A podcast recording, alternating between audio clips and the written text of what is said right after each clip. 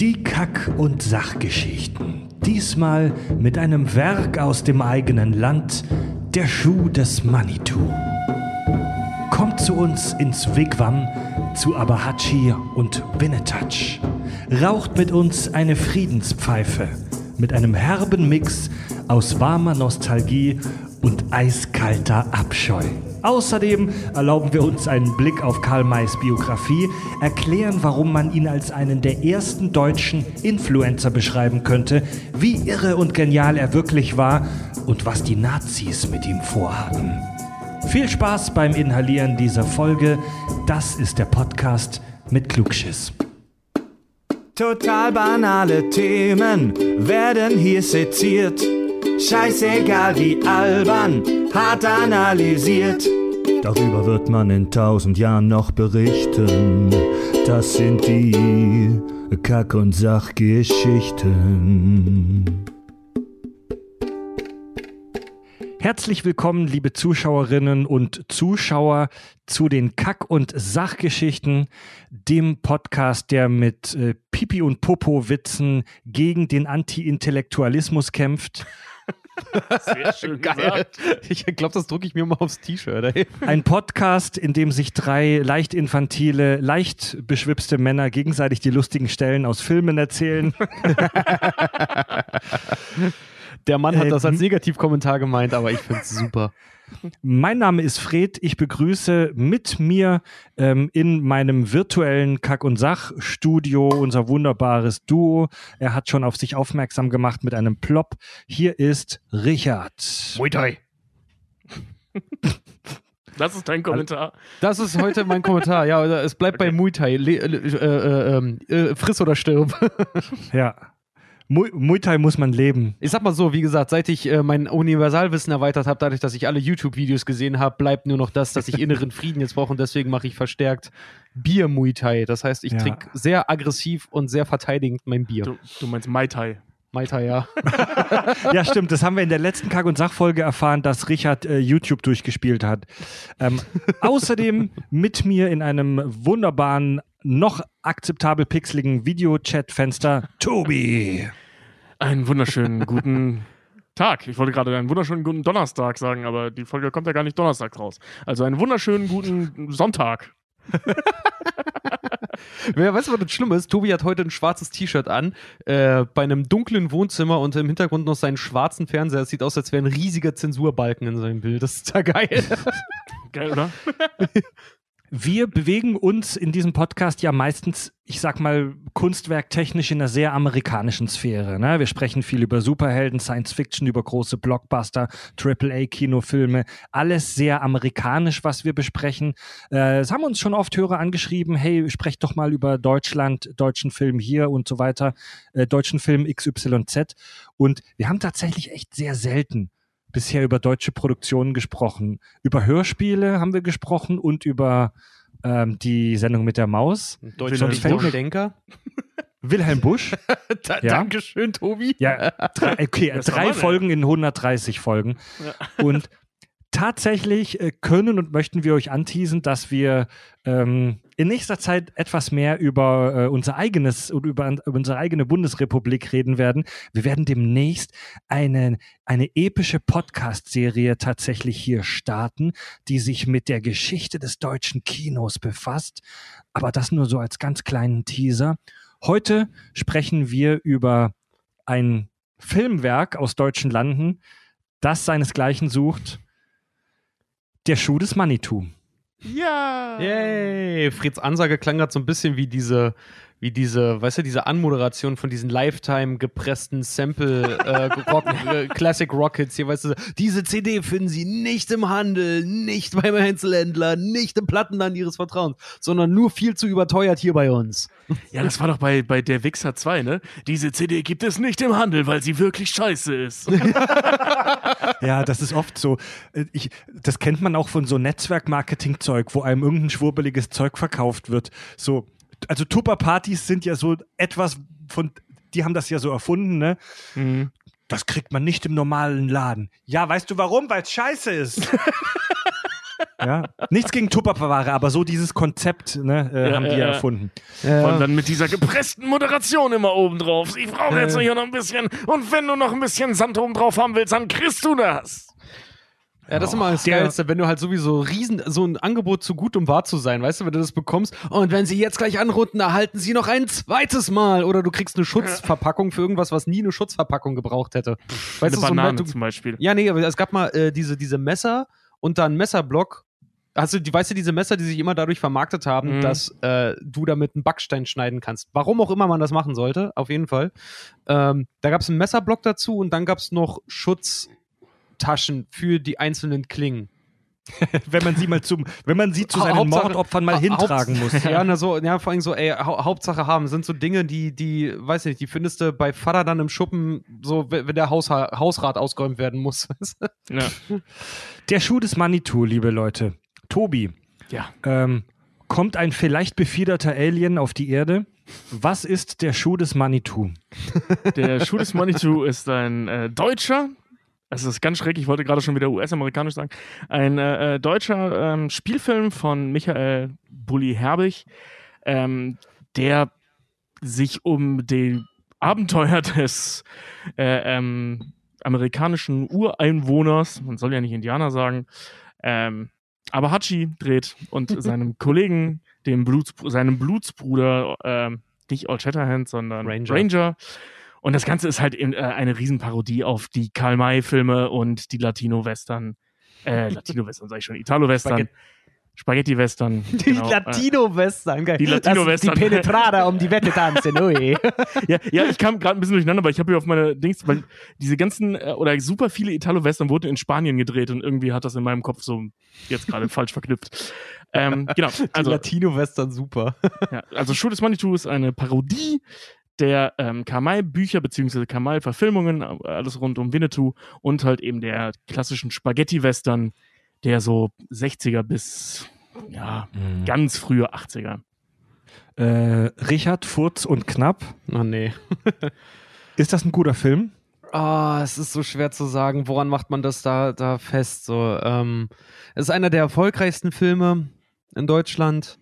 Äh, er ist sehr, sehr gut gemacht für eine Parodie, kann man nicht anders sagen. Der hat ein sehr, sehr hohes Production Value. Also es sieht alles sehr gut aus und was scheiße aussieht, soll auch scheiße aussehen. Also der Bully ist wirklich ein, ist ein sagenhaft guter Filmemacher. Das hat man ja auch Ja. schon bei anderen Filmen gesehen, wie hier der, der Ballon übrigens oder äh, äh, wer war denn das, wo er den Engel spielt hier? Bully, Ähm, äh, Buddy. Buddy. Buddy. Ja, die Äh, Hanna also seine aber es ist ein Filme- guter Film. Ja. Ja, seine Filme haben immer äh, unglaublich großes, hohes Production Value. Es sieht immer alles sehr geil aus, es ist toll geschnitten, es klingt immer alles unfassbar gut, es ist on Ja. point. Das Schauspiel ist immer on point, weil um Comedy zu machen, brauchst du Timing, das hat der und, Ja. und alle, die immer mitmachen. Aber ist das ein guter Film? Boah, ich hab's heute, ich hab's heute noch mal versucht zu gucken. Alter, gealtert ist der nicht gut. Und ich würde im Nachhinein sagen, für eine, für eine Parodie, also selbst für eine Parodie ist es nach heutigen Ermessen ist es sehr, sehr abgeschmackt. Damals war das wahrscheinlich geil. Aber ich muss auch zu meiner Schande sagen, als der rauskam, glaube ich, war ich elf. Ja. Elf oder, oder so. Also ich habe damals habe ich herzlich gelacht und ich habe auch später noch lange herzlich gelacht, aber ich glaube, ah, so vorverurteilend. Ist halt, es ist eine gut gema es ist eine gut gemachte Parodie. Darauf will ich, darauf will ich einfach Also- nur kommen. Nee, es ist, es ist wirklich, es ist, es ist eine gut gemachte Parodie. Ist es ein guter Film? Nein. Also ich möchte nur ganz kurz zwei Sätze vor Fazit, da werden wir später noch drüber diskutieren. Ich will nur kurz sagen, ähm, ich finde den Film voll scheiße. Wirklich? Ich weiß, dass ich weiß, ich weiß, ich setze, ich weiß, dass viele in der, Com ich weiß, ich spalte damit jetzt die Community. Die eine Hälfte wird mir zustimmen, die andere wird mich jetzt verteufeln. Aber ich, Fred Hilke, stelle mich jetzt hier tatsächlich hin und sage, ich finde den Film richtig kacke. Echt krass. Ja. Ich finde den richtig, richtig witzig. Also ich finde ihn Ich hab mich mittlerweile auch richtig, richtig kacke. Also ich kann Fred da sehr gut nachvollziehen. Für mich ist das auch mittlerweile so, sorry, das ist so Kneipentischhumor irgendwie mittlerweile. Ja, das total. Ist, Herrlich. also ich finde, den, ähm, ja, keine Ahnung, ich habe den halt auch damals im Kino gesehen. Äh, das ist eine ganz traurige Geschichte. Also die möchte ich kurz erzählen. Ich war damals mit meinem Vater und meinen beiden Brüdern im Kino. Meine Brüder waren noch zu jung, um sich Jurassic Park 3 anzuschauen. Also sind mein Vater und ich in Jurassic Park 3 gegangen und meine Brüder mussten leider in Schuh des Manitou gehen.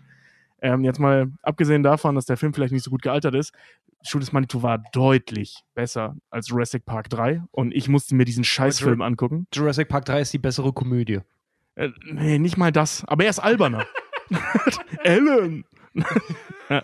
äh, nee, jedenfalls sind wir dann eine Woche später, mein Vater und ich, nachdem wir aus dem Kino rauskamen, einfach nur sauer. Ich als Zwölfjähriger schon sauer, dass Jurassic Park 3 so kacke war.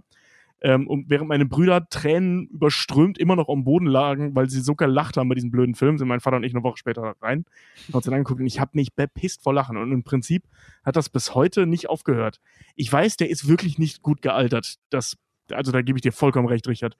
Ähm, der ist auch eigentlich nicht so ein richtig guter Film. Der ist handwerklich gut gemacht. Also da hast du ja gerade schon angesprochen, so da, da kann man, da gibt es nichts zu beschweren. Die Schauspieler sind größtenteils scheiße. Jetzt ist der Ähm, auch also wenn man, wenn man die schauspielerische Leistung an sich bewertet. Ähm, aber der ist sauber inszeniert, der sieht geil aus. Ey, für, der, der hat 9 Millionen Mark gekostet, ne? Mark, D-Mark, deutsche Mark. 9 Millionen, das nischt. Ne? Ähm, Mhm. Das ist eine absolute, also selbst für deutsche Verhältnisse ist das eine Low-Budget-Produktion und danach sieht der wirklich nicht aus. Nee. Ähm, also wirklich nicht. Für, überleg mal, viereinhalb Millionen für einen Spielfilm. Das ist echt nicht viel. Und, Viereinhalb also Millionen Euro. Ja. Ja. Und ähm, 14 Millionen Zuschauer oder so in Deutschland gehabt, ne? da, da Ähm, komme ich gleich zu mit den Zahlen. ja. Das ist, weil ich finde das nämlich sehr, sehr, also das war so, so im Prinzip so der, der, der der Weg, wo ich hin wollte. Ähm, wie gesagt, der ist scheiße gespielt, der ist äh, im Zweifel nicht gut gealtert. Ich finde ihn immer noch mega witzig, aber es ist viel Nostalgie. Nee, er ist Ähm, gut gespielt sogar. Nee, finde ich Oh nicht. Gott. Also, also Sky Dumont spielt gut, äh, ähm, hier die Dings äh, spielt ganz okay. Und alle anderen machen halt Stand-up-Comedy. Das ist keine Schauspielerei. Lasst Ähm, uns, lasst, lasst uns warte, jetzt lass mich doch mal kurz zu meinem Bewertungen- Punkt kommen. Okay. äh, weil, weil darauf will ich nämlich Ja. hinaus. So, und jetzt wurde dieser Film, genau wie von euch beiden, völlig zerrissen. Also der wurde völlig zerrissen. Die, die Kritiker sind im Kreis gesprungen. Was für ein Scheißfilm. Der Film kam ins Kino, am ersten Tag Rekord gebrochen, bestes Einspielergebnis in Deutschland ever, ähm, eines deutschen Films. An, am ersten Tag, bestes Boxoffice im ganzen Wochenende und ist bis heute, wenn man die DDR-Zahlen, denen man nicht wirklich vertrauen kann, rauslässt, der erfolgreichste deutsche Film in Deutschland. Mhm. Also der hat, der ist erfolgreicher als das Parfum, als, also im Vergleich, der hatte kn äh, knapp über 11 Millionen Zuschauer in Deutschland. Äh, das Boot hatte nur 3,8, das Parfum Alter, 5,5. Moment, darf ich, darf ich ganz kurz, warte mal, jetzt muss ich mal der ganz kurz Deutschen. einhaken, weil Ja. Tobi gerade gesagt hat, den Zahlen aus der DDR darf man nicht trauen. Dieses, den Zahlen aus der DDR darf man nicht trauen, bezieht sich auf den Vorläufer, nämlich Otto, der Film. Da wurde nämlich Exakt, gesagt, dass der, darauf wollte ich hinaus, ja. dass der 15 Millionen gesehen Ja. hat. Das waren aber, glaube ich, in der BRD waren es nur 11 Millionen und den, dem Rest, der Rest Nee, weniger, kam aus. DDR. Und dem, und dem darf man halt nicht trauen. So. Genau, genau. Also das, das, als das, wollte ich nämlich sagen. Nee, nee, nee, Also- nee, nee. Also äh, der ist, also deswegen steht äh, ähm, Shoot is Money auf Platz 1.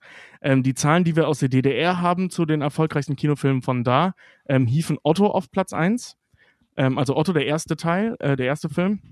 Aber diese Zahlen sind sehr, sehr vage. Und deswegen werden die für gewöhnlich nicht mitgerechnet. Es wird immer dazu Mhm. geschrieben, so ja, offiziell laut DDR, aber die Zahlen sind geschätzt, wenn Okay. du so willst. Du, Also ich muss gibt- aber auch ganz ehrlich sagen, wenn du das auch gerade sagst, der ist von den Kritikern so zerrissen worden. Ich weiß, ich, ich klinge ja, äh, es kommen viele unserer Hörer denken auch immer, dass ich immer hier der schaltragende Idiot bin, der halt irgendwie sich nur, der sich halt irgendwie nur ausländische Filme anguckt und dabei dann äh, äh, bei einer Komödie sagt so, nee, also sorry, wer bei dem Film lacht, der, der hat ja sein Leben nicht im Griff.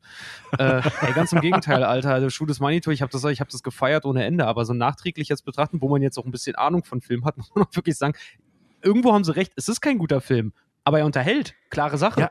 Er ist Ja. halt einfach lustig. So, ne? Also das Ja, muss man genau. sich mal, das muss man sich wirklich mal auf der Zunge zergehen lassen. Elf Millionen Zuschauer in Deutschland sollen den Film gesehen haben im Kino. Im ähm, Kino, der wurde ja ein Jahr später nochmal in der Extended Version released. Das ist ein Achtel. Das ist ein Achtel aller Bundesbürger. Das ist eine unfassbar massive Zahl. Also der Film stellt auch die ganzen Till Schweiger-Filme ähm, in den Schatten. Das ist eine riesengroße Zahl, vor allem vor dem Hintergrund, dass man ja weiß, dass tatsächlich ein erschreckend kleiner Prozentsatz der Bundesbürger überhaupt regelmäßig ins Kino geht. Ja. Ja, Ja. Pro7 und Pro7 Sat 1, äh, denen sind doch auch fast die Ohren weggeflogen, als das das erste Mal, ich weiß, das kam danach sogar noch in Nachrichten, als der Film das erste Mal im Ja. Free TV gezeigt wurde. Äh, die Pro7 haben so Sat ein- 1 irgendwie Ma Marktanteil von über 40 Prozent oder so. Die haben da Ja. richtig, richtig rein reingehauen mit dem. Äh, nicht, nicht ganz. Also der, ähm, bei der Free-TV-Premiere ähm, waren es 32 Prozent Marktanteil. Äh, 12,2 krass. Millionen Zuschauer. Bei einer, Voll also krass. 12 Millionen Zuschauer bei einer Free-TV-Premiere Wahnsinn. von einem Mhm. Spielfilm. Wahnsinn, also das ey. ist echt irrsinnig. Ja, das sind Zahlen, von denen man heute besonders im Free TV wirklich nur träumen kann. Äh, ja, das Erscheinen war 2001. Mhm. Du hast schon gesagt, Tobi, der ist von und mit Michael Bulli Herbig, der, ähm, der früher in den späten 90ern und frühen 2000ern die Sketch-TV-Show Bully Parade gemacht hat. Die Der, auch wirklich ähm, nicht gut Die gealtert auch nicht gut ist. gealtert ist. Da laufen immer mal am Wochenende Folgen. Ich glaube bei Pro7 Max oder so. Ey, Frieda und ich äh, schalten das ab und zu an, wenn wir so beim Frühstück sitzen und saßen auch schon ein paar Mal da so. Ey, Mann, das ist echt nicht mehr witzig, Alter. Nee, Also aber wir haben ich das weiß noch, früher- damals habe ich mich bepisst. Ey, ich Ey, wir haben das war das für gefeiert. mich, für mich war das das, das intelligente Pendant zu Stefan Raab dann immer so. Ja. Also halt das, das, das durchgeplante wir Pendant. das, wir haben das mega gefeiert. Das kam immer relativ spät abends im Free TV. Ja. Also kleine, kleine Hausaufgaben an unsere Hörer, an unsere jungen Hörer. Ich sag mal alle, alle unter 20 Hörer. Kleine Hausaufgabe, guckt euch mal im Netz, kann man sich bei YouTube äh, alles angucken, Bully-Parade an und schreibt uns mal über das Kontaktformular kack und sach.de, was ihr davon haltet, weil wir haben uns früher bepisst vor Lachen. Das ist heute, heute wirklich Fremdscham pur. Aber, aber das vor, Vorsicht, das ist, mit, das ist mit Vorsicht zu genießen, weil Bully sagt ja selber, sie wurden erst ab nach der dritten Staffel wurden sie ja erst gut. Sie haben ja gesagt, sie haben ja drei Jahre, äh, sie haben drei Staffeln produziert, ohne auch nur einen irgendwie relevanten Zuschauer zu haben. Und gesagt, das kannst du im Fernsehen ja heute gar nicht mehr machen. Heute fliegt ja eine Show nach zwei erfolglosen Sendungen, fliegen die ja, Ja, sofort stimmt. raus und die haben drei Schaff Staffeln geschafft. Ja. Und irgendwer hat ihnen einfach immer weiterhin das Geld bewilligt, obwohl die keinen Erfolg hatten. Ja, das, Ja. da, da, da gibt es super weirde Interviews mit, mit äh, Herbig dazu, ähm, dass die halt so, äh, äh, wie war das? Dass die, genau, die haben halt einen Sendeplatz gekriegt. So, ich meine, der hat vorher im Radio gearbeitet, so ein kleines saugante Bulli außerhalb von München. So, Mhm. ne? Und äh, außer vielleicht, nee, Erkan und Stefan kamen auch später. Aber egal. Radio Gong, glaube ich, hat er, war er, Ja, ne? ir- irgendwie sowas, ja. Und äh, ähm, der hat dann halt einen Sendeplatz gekriegt da mit seinen Jungs, also mit, mit äh, Rick Evanian und äh, Christian Tramitz, mit denen er auch beim Radio zusammengearbeitet hat. Und die haben da halt mal gemacht. So, also anders kann man diese Sendung nicht beschreiben. Die haben halt mal gemacht. Mhm. Und also die haben wirklich, die waren sich wirklich für gar nichts zu schade in Sachen, wir bringen Sketche auf die Mattscheibe. Und ey, 98% davon sind wirklich richtig, richtig kacke. Aber Mhm. das hat damals irgendwie Bock gemacht. So, das war so vielleicht die Anfänge des Fernsehanarchismus unserer Generation. Es gibt immer noch seine Jungs es gibt ja ein paar drei Sachen, Typen die von der Wand stehen, die, die die Assoziationsketten labern. Ja. Fand ich Es gibt damals sagenhaft witzig. Ey, Alter, es gibt, es gibt ein paar Sachen, die ich heute noch witzig finde. Das ist hier Bullies Partnerbörse zum Beispiel. Da kann ich mich totlachen, weil das ist Ja. halt, das, das ist offensichtlich richtig hohes Impro, was die da auch machen. Ja. Das, das finde ich super. Das fand ich immer. Bu- Bully und seine, äh, Bullies Partnerbörse. Aber zum Beispiel, äh, was waren das? Ähm, äh, Bullies Tapete oder so, wo einfach find- immer, immer, mega. wo einfach immer so vor so einer Tapete steht. Oder diese, diese scheiß Talkshow mit, mit Dimitri, dem, dem Griechen. Ey, damals fand ich es mega geil, heute finde ich es mega dumm. Heute finde ich noch hier Pavel Pipovic und Bronko Kulicka, die finde ich noch geil, die, die Tschechen, die sind heftig. Also der, der Film, also für, für Leute aus unserer Generation, sage ich jetzt mal so äh, 25 plus, ist- sind diese Infos jetzt trivial, aber ich sage es nochmal auch für die jungen Hörer. Ähm, der Film Schuh des Manitou äh, parodiert die großen Karl May äh, Winnetou-Filme mit Pierre Brice, also dem Schauspieler, der damals Winnetou gespielt hat. Ähm, über Karl May haben wir später ja noch ein paar interessante Facts. Das Grundkonzept des Films ähm, und die Hauptfiguren stammen eins zu eins aus dieser Sketch-TV-Show Bully Parade. Ja, ähm, also Winnetou und Old Shatterhand, der Abahachi und der Ranger. Und ähm, ja, wie wir, wie wir das gerne ja so oft machen, um in den Film reinzukommen und da ähm, schön noch ein paar Anekdoten zu ballern, würde ich euch, äh, liebe Hörer und auch Tobi und Richard, dazu einladen, dass wir eine kleine Handlungszusammenfassung des Films machen. Gerne. Ey, da musste ich heute nochmal so dran denken, weil ich hatte den Film geguckt und saß dann irgendwie da und dachte mir so, okay, wenn Fried davon eine Handlungszusammenfassung macht und musste original bei dem, bei, bei Abahachis Handlungsmotiv, musste ich schon äh, lachen, alleine wenn du das mal aussprichst. Was, worum's, was er in dem Film war, nicht, was seine Motivation ist. Alleine das ist schon so geil. Ja.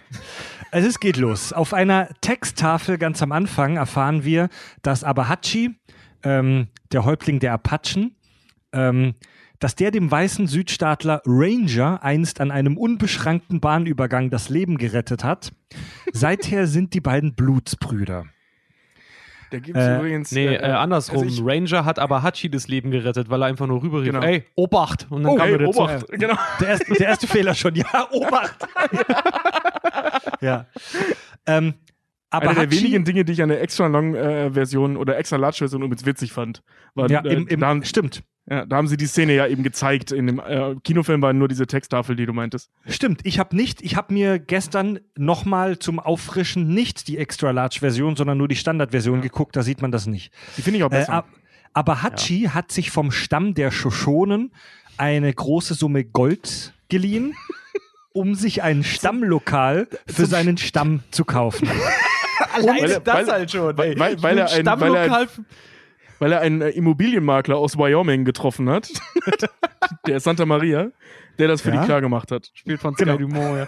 Alleine Santa diese Aussage Maria. schon. Sky, aber, aber Hachi, der Häuptling der Apachen, leiht sich von den Shoshonen, Fred hat es gar nicht gesagt, das ist ein anderer Indianerstamm, von den Shoshonen Geld, um ein Stammlokal zu kaufen für seinen Stamm. Wer hat den Scheiß gepitcht? Ich finde es sehr schön, dass sie das Stammlokal genannt haben. Herrlich. Ja. Und auf, auf, auf dem Niveau von diesem Wortwitz geht es dann noch weiter. Also, man muss gleich, man muss gleich dazu sagen, ein, ein, ein großer Stützpfeiler, sage ich mal, des Grundhumors dieser Figuren Abahachi und Ranger ist, dass die beiden bayerisch reden. Ja, also dass sie halt den Süden- bayerisch, Südstaatler. Genau, sie haben, genau, sie haben einen bayerischen Süd Südstaatler-Akzent. Ja, ist Übrigens wie bei unserer Band äh, Tankbrand. Unser Sänger, der ist auch, der ist Wikinger mit einem schwedischen Akzent. Nee, mit einem Schweizer Akzent, Entschuldigung. einem Schwede mit Schweizer. einem Schweizer Akzent. Übrigens, äh, einer der Bösewichte, wenn nicht sogar der Bösewicht aus der Original-Winnetou-Story heißt auch Santa, aber allerdings Santer geschrieben und nicht Santa. Genau, also Santa Maria, der Immobilienmakler, gespielt von Sky Dumont. Bester Bei der Mann. Übergabe dieses Saloons kommt raus, dass die Immobilie nur eine einfache, billige Filmkulisse ist. Einfach nur, ist ja nicht mehr, einfach nur so eine Stellwand, wie sie es halt früher Ja, gemacht haben. Früher genau. hast du einen Saloon gehabt, da war ja hinten so ein Kasten dran und vorne haben sie riesen Aufriss gemacht, weil es aussieht wie ein Riesenhaus. Dabei war das nur Scheiße. Das war einfach nur die Fassade dann da. Es kommt zum Eklat, wobei der Sohn des Shoshonenhäuptlings, Falscher Hase, von, San von Santa Maria erschossen wird. Falscher Hase. Falscher Hase, dem das Gold gibt zu, ich glaube, was für ein Zins? Ich glaube, 17% monatlich oder so. Also Keine Ahnung, Mann. Das 100% ist so kompliziert, wie er das erklärt. Ja, das ist so, das ist auch so typischer Humor, das ist so typischer Bully-Humor auch. Der, in, der äh, Indianer, Verzeihung, äh, ähm, Ureingewohner, äh, Eingewohner Der sagt Ureingeborene, was, genau, Fred. äh, also der sagt was so auf ureingeborenen Sprache und im? Untertext im Untertext sieht man, dass er irgendwas von Zinssatz und Mehrwertsteuer labert. Mega gut. Ja, also, des, also falscher Hase wird erschossen, der Sohn vom äh, Shoshonenhäuptling. Die Shoshonen sind so der äh, etwas fiese, klingonenartige Gegnerstamm. Ähm, deswegen gibt es jetzt richtig Stress. Santa Maria schiebt den Mord äh, den beiden Protagonisten in die Schuhe und deswegen wollten die Shoshonen sie jetzt umbringen. Wollen genau, ihn weil falscher, falscher Hase war nämlich der Sohn des Häuptlings Listiger Lurch. Wahnsinnig listig. Genau. Listiger Lurch, dessen Name auch im Film mehrmals falsch ausgesprochen wird, wie zum Beispiel Lustiger Lurch oder Lustmolch. Lustlo Lustlurch. Als aber Hachi und Ranger am Marterfall stehen, kommt es zum Streit. Ranger ist mit der Gesamtsituation unzufrieden und er hat keine Lust mehr auf genretypische Aktivitäten wie Anschleichen, durch die Steppe reiten oder gefesselt sein. Und völlig Ge- sinnlos gefesselt, nebeneinander herreiten. Gefesselt Ja, sein, und- finde ich super. Einfach und so, was diese? Szene, wo die- Gefesselt sein. Oh, das ist aber auch so geil, wie sie da an diesem Matterpfahl hängen und dann so. Und jeden zweiten Tag sind wir irgendwo gefesselt. Das heißt, Deswegen wenn ja, man sich ist diese eine- alten Karl-May-Filme anschaut, scheinbar war das da so. Ah, da ist man ja, jeden das zweiten ist- Tag irgendwo gefesselt. Aber deswegen sage ich ja, deswegen ist es halt auch eine gute Parodie, weil sie halt auch wissen, dass sie eine Parodie sind. Die nehmen sich ja selber auch nicht, nicht ernst mit diesem ganzen Scheiß. Ich mein, ah, Das, das nennst du Reizstil, das ist Tierquälerei. Ja, leck mich doch mal Arsch, ja wieder. ja, wie denn? Also, war, ähm, also ich glaube, das ist eine der legendärsten Szenen aus diesem Film Ja, gewesen, definitiv. diese beiden Vollidioten an dem Matterpfahl ge- äh, äh, gefesselt sind. Also ich behaupte sogar, das ist die eine Szene, die aus diesem Film in Erinnerung geblieben ist, wenn eine in Erinnerung geblieben ist. Und ähm, naja, diese Szene, wo die am Marterpfahl stehen und diesen Dialog führen, dieser Gag, Grandios. dieser, dieser Dialog wie so ein stammt ein, fast eins zu eins aus einem Sketch aus der Bully-Parade.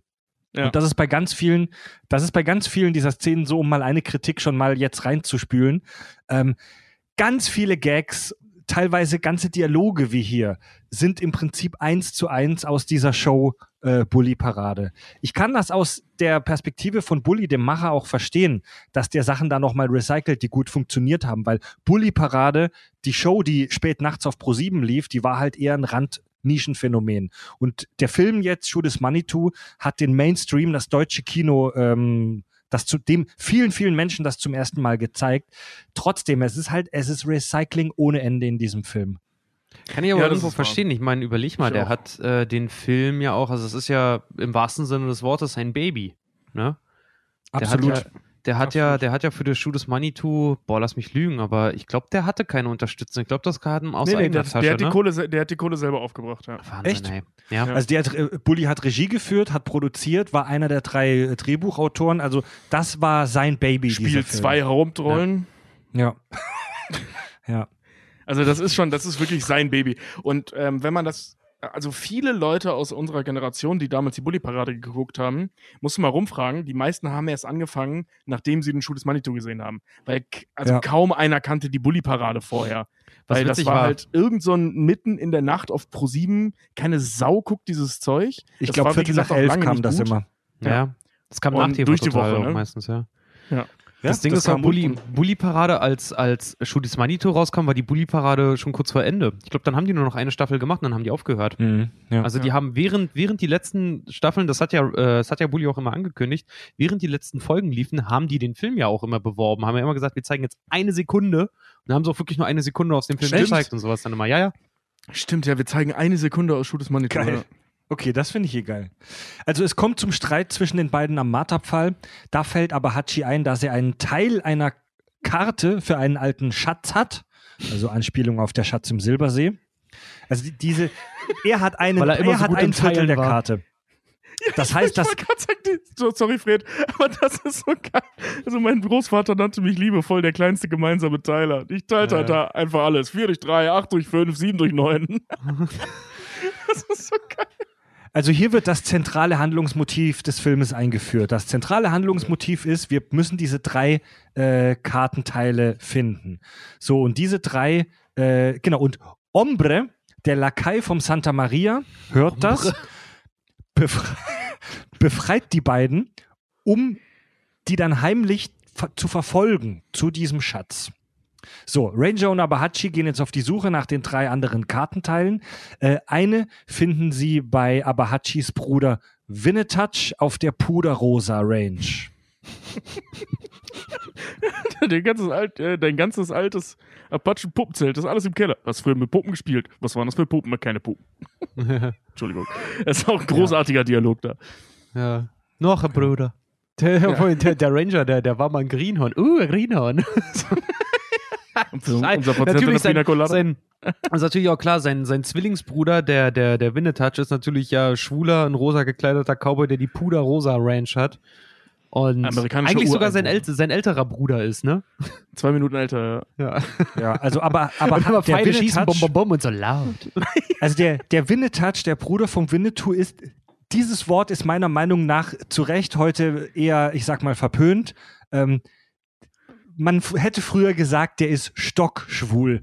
Also der ist so maximal schwul, wie man es nur sein kann. Der ist so, wie man sich halt in den frühen 2000ern Ja. einen, einen Klischee-Schwulen vorgestellt hat. Ja, also richtig, der glüht. Ja, Da merkst du richtig, der Sachen glüht. Political Correctness ist da nicht viel. Also das ist, äh, ich habe mir auch nochmal so alte, ähm, äh, äh, ähm, so, so, wie heißt das, Zeitungsberichte online angeschaut. Mhm. Äh, ähm, zum Release halt eben von Shoot is Monitor, also eben von 2001 auf Spiegel Online zum Beispiel.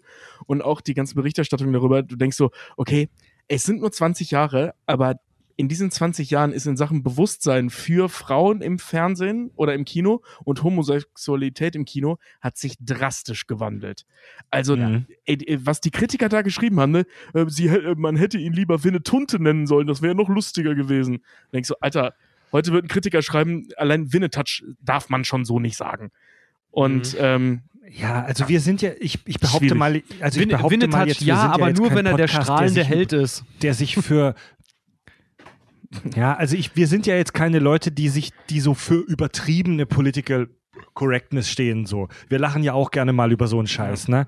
Aber wie Winnetouch in dem Film dargestellt wird, das ist halt so, er, er ist halt witzig, weil er schwul ist. Ja. Er ist halt, er Das ist, ist- halt eine Witzfigur, weil er schwul ist. Ja, das ist so richtig, Oder? richtig, so ein richtiger, richtig aufs Auge gedrückter Gag für so, weißt du, Mutti und Faddy, die abends hier einen Tatort gucken und sich dann über die Bönnekiste aufregen. Ja, genau so, Ja. genau so ist dieser Ja, richtig. Also, damals damals witzig, heute nicht mehr machbar. Nee, absolut nicht machbar. Also ist jetzt nicht so, dass das Bully respektlos geworden ist. Also so ist es nicht. Aber ähm, es ist schon so, dass, wie Fred schon sagte, das Einzige, was ihn lustig macht, ist seine, naja, ich will es nicht mal Homosexualität nennen, sein Schwulsein. Also das Seine ist, Tuntigkeit. Äh, seine Tuntigkeit, ja. Ja, das Magazin Stern schrieb über den Film, ähm, es sei ein Blockbuster, dessen einziges witziges Element ein ultraschwuler Indianer ist. Guck mal, ein ultra schwuler Indianer. Das sind so Überschriften, die heute nicht mehr in der Zeitung landen würden. Allein des Das Wordings stimmt. wegen. Ja, das stimmt, das stimmt. Ja. Vor allen Dingen, ich, ich finde Das immer so stimmt. witzig, dass der immer gleich, äh, dass das immer gleich heißt ultra schwul und Co. Ähm, ich finde, der ist gar nicht mal, also wenn man sich den heute nochmal so anguckt, der ist gar nicht so schwul, der ist extrem feminin. Heute würde man sagen Metro. Weil der hat eine, der hat eine Beauty Ranch, der ist Ja. halt sehr auf sein Äußeres bedacht, cremt sich wahrscheinlich ein bisschen zu viel ein. Ähm, ja, das ist, das ist, Es ist das halt- ist nicht schwul, was der macht eigentlich. Ich finde den Metro. Es ist halt, es ist halt, Ja. ach Quatsch, Richard, der Typ ist, der Typ ist die Maxi-Tunte, wie er dargestellt wird. Also gleich, also gleich Die Maxi-Tunte kriegt wie eine Binde. den höchsten Grad an Gleichberechtigung hat man ja erreicht, wenn es einfach egal ist, weißt du? Ja. Wenn es egal ist, wenn das Geschlecht egal ist, die Hauptfa Hautfarbe egal ist, wenn die sexuelle Orientierung einfach egal ist. Und bei der Darstellung von Winnetouch ist es so, dass seine sexuelle Orientierung, dass der Humor nee. daraus, Moment, lass mich ausreden, dass der Humor darauf basiert, dass er maximal unterschiedlich und anders ist. Also er als Homosexueller wird hier als extremes Kuriosum, als etwas, das man fast schon im Museum ausstellen sollte, gezeigt. Äh, äh, du hast vollkommen recht. Außer der äh, Tatsache, dass seine Sexualität, also wirklich die Sexualität, überhaupt keine Rolle spielt. Ganz genau. Ähm, also der hat offensichtlich äh, Gefühle für Ombre und umgekehrt. Das wird überhaupt nicht weder positiv noch negativ irgendwie konnotiert. Das ist halt so. Ne? Mhm. Und darüber spricht keiner. Das ist so. Das finden wir als Zuschauer auch okay und süß. Irgendwie, dass die sich verstehen. Worüber die sich lustig machen, ist dieses böse gesagt, Tundengehabe. Also nicht seine Sexualität, sondern das, wie er das auslebt. Es geht nicht darum, dass er auf Männer steht. Es geht darum, dass er sich pink kleidet. Genau. Ähm, also dahingehend, also Weibliche halt. homophob ist das im Prinzip nicht. Das Nee, ist halt, Auch, das, das ist über äh, das ist so, so persifliert weiblich halt, auch wie sie ihn zeigen. Noch dazu wird er halt Genau. auch von einem, er wird ja deswegen auch nicht anders behandelt, ganz im Gegenteil. Alle behandeln ihn ja gleich. Ich sag nur, er, er sitzt mit Ombre in der Badewanne, die machen Perlentauchen. Ja. äh, und Santa Maria und seine Jungs, die ja wirklich aussehen wie Rattenscheiße, kommen da rein und er sagt, was ist denn hier los? Ja, der Ombre kann so gut nach Perlen tauchen. Aussteigen. Und er sofort umdrehen. Und die Okay. drehen sich um. Ja. Also, wie gesagt, also das, das Thema Homosexualität oder Sexualität an sich, das wird auch in der Szene überhaupt nicht in Frage gestellt. So, Nee. ja, da sitzen zwei nackte Männer und die machen mehr als Perlentauchen höchstwahrscheinlich und das ist vollkommen egal. Da ist halt nur interessant, dass der mit dem Gefangenen in der Badewanne sitzt und nicht, dass Ja. die homosexuell sind. Das stimmt. Also- das stimmt schon. Aber ihr werdet mir ja wohl, ihr werdet mir ja wohl nicht wieder in dem Punkt widersprechen, dass hier ein Homosexueller als extreme Kuriosität, wenn nicht sogar Abnormität dargestellt wird. Genau, nur nicht seine Homosexualität, sondern eben diese, diese, diese ich Das sag mal, Verhalten, das mit dieser- Ausleberei. Genau. Das, das Im klischeehafte Klischee. Verhalten, das damit einhergeht. Genau. Ja. Okay, Genau. Chef, wir stimmen dir zu. Nein, nee, alles gut. das hat ja alles, hat ja alles Hand und Fuß. Die, die Plattfuß-Indianer. Äh, ja, also ein Teil Wir der, gucken, ein Teil der ist Schatz, Monatsende. Fried muss noch seine hirnlosen Ja-Sager bezahlen. Ja, Chef. also die Schatz, ein ein Teil der Schatzkarte ist gefunden. Ähm, beim Winnetouch auf der Puder-Rosa Range. Ein Teil der Schatzkarte ist beim Griechen, bei Dimitri, die meiner Meinung nach absolut überflüssigste Figur im gesamten Film. Ja, Ja, ja, voll. ähm, also diesen Also er ist Griechen witzig, kennen, aber irrelevant. Den Griechen kennen wir auch schon aus der Bully-Parade. Ähm, der Humor in diesen Sketchen mit Dimitri, dem Griechen, bestand darin, dass er ähm, zweiteilige Worte immer falsch rum erwähnt. Also er sagt nicht, er sagt nicht Audioformat, er sagt Format Audio. Oder er würde nicht sagen Podcast-Show, er würde sagen Show-Podcast. Ja, oder So, dass er halt jede, zu jeder Lösung, äh, zu jedem Problem, was sich ihm äh, darbietet, Stimmt, seine Lösung ist immer Uso. Uso. Immer. Ja. Immer. Trinkt Da immer Uso. eins. Uso. Uso. Apollo Und ich muss 13, dir- bist du geschnappt über? Ich muss dir leider ganz ehrlich sagen, ähm, ja, als Kind habe ich auch über die Bully-Parade gelacht. Ich fand den damals schon mittelmäßig, den Dimitri. Den Humor dieser Figurserie, den kann ich damals wie heute nicht nachvollziehen, wieso dieser Humor mehr als zwei Sekunden tragen soll, dass der Worte vertauscht. No, noch, Die- dazu die Worte- sind, noch dazu sind Griechen dafür bekannt, dass sie sowas machen, wenn sie Nein, Deutsch und sprechen. Die Worte sind nicht mal so vertauscht, dass ein neuer witziger Sinn daraus äh, sich ergibt, sondern, weißt du, der sagt halt, vertauscht. ja, die sind halt nur vertauscht. Er sagt halt nicht Raumkapsel, sondern Kapselraum. Das ist der Humor. Ja. Also ich fand den damals bei Shoot is Manitou tatsächlich relativ witzig. Da hat aber auch sehr wenig Screentime, wo er wirklich was sagt. Meistens steht er nur dabei. Ähm, in, in der Bully-Parade fand ich diese Sketche total doof. Also da bin ich voll bei dir. Ich fand das überhaupt nicht lustig. Und bei is Manitou ging's, weil der ein paar ganz nette Auftritte da hatte. Weißt du, wie zum Beispiel, dass er irgendwie, ich bin Dimitris Stupaki, Austauschbandit aus Griechenland. So, weißt du, dass er mit diesem, äh, äh, ähm, was sagt er? Äh, Luft. Reine Luft. Die, Luft, ist hier so rein. Das war damals ein Riesengag so. Das lag nicht an, an seiner bescheuerten Figur, sondern dass Bully den sinnvoll platziert hat. Und das ganz witzig Mhm. war. Ich Ja, glaube, wenn er den weiter hätte reden lassen, dann, dann wäre es auch wieder Käse geworden. War auch so ein bisschen das Gag-Opfer, weil er halt auch hieß, ne, so, ja, ich weiß noch, wie ich gekommen bin in deine Dorf als eine kleine Kindfindel.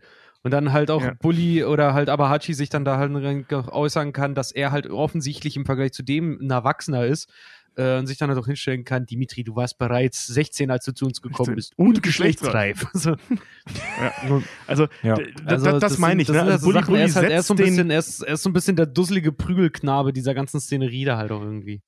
Ja, genau. Also Bu- Bully setzt den clever. Die Figur ist überhaupt nicht witzig.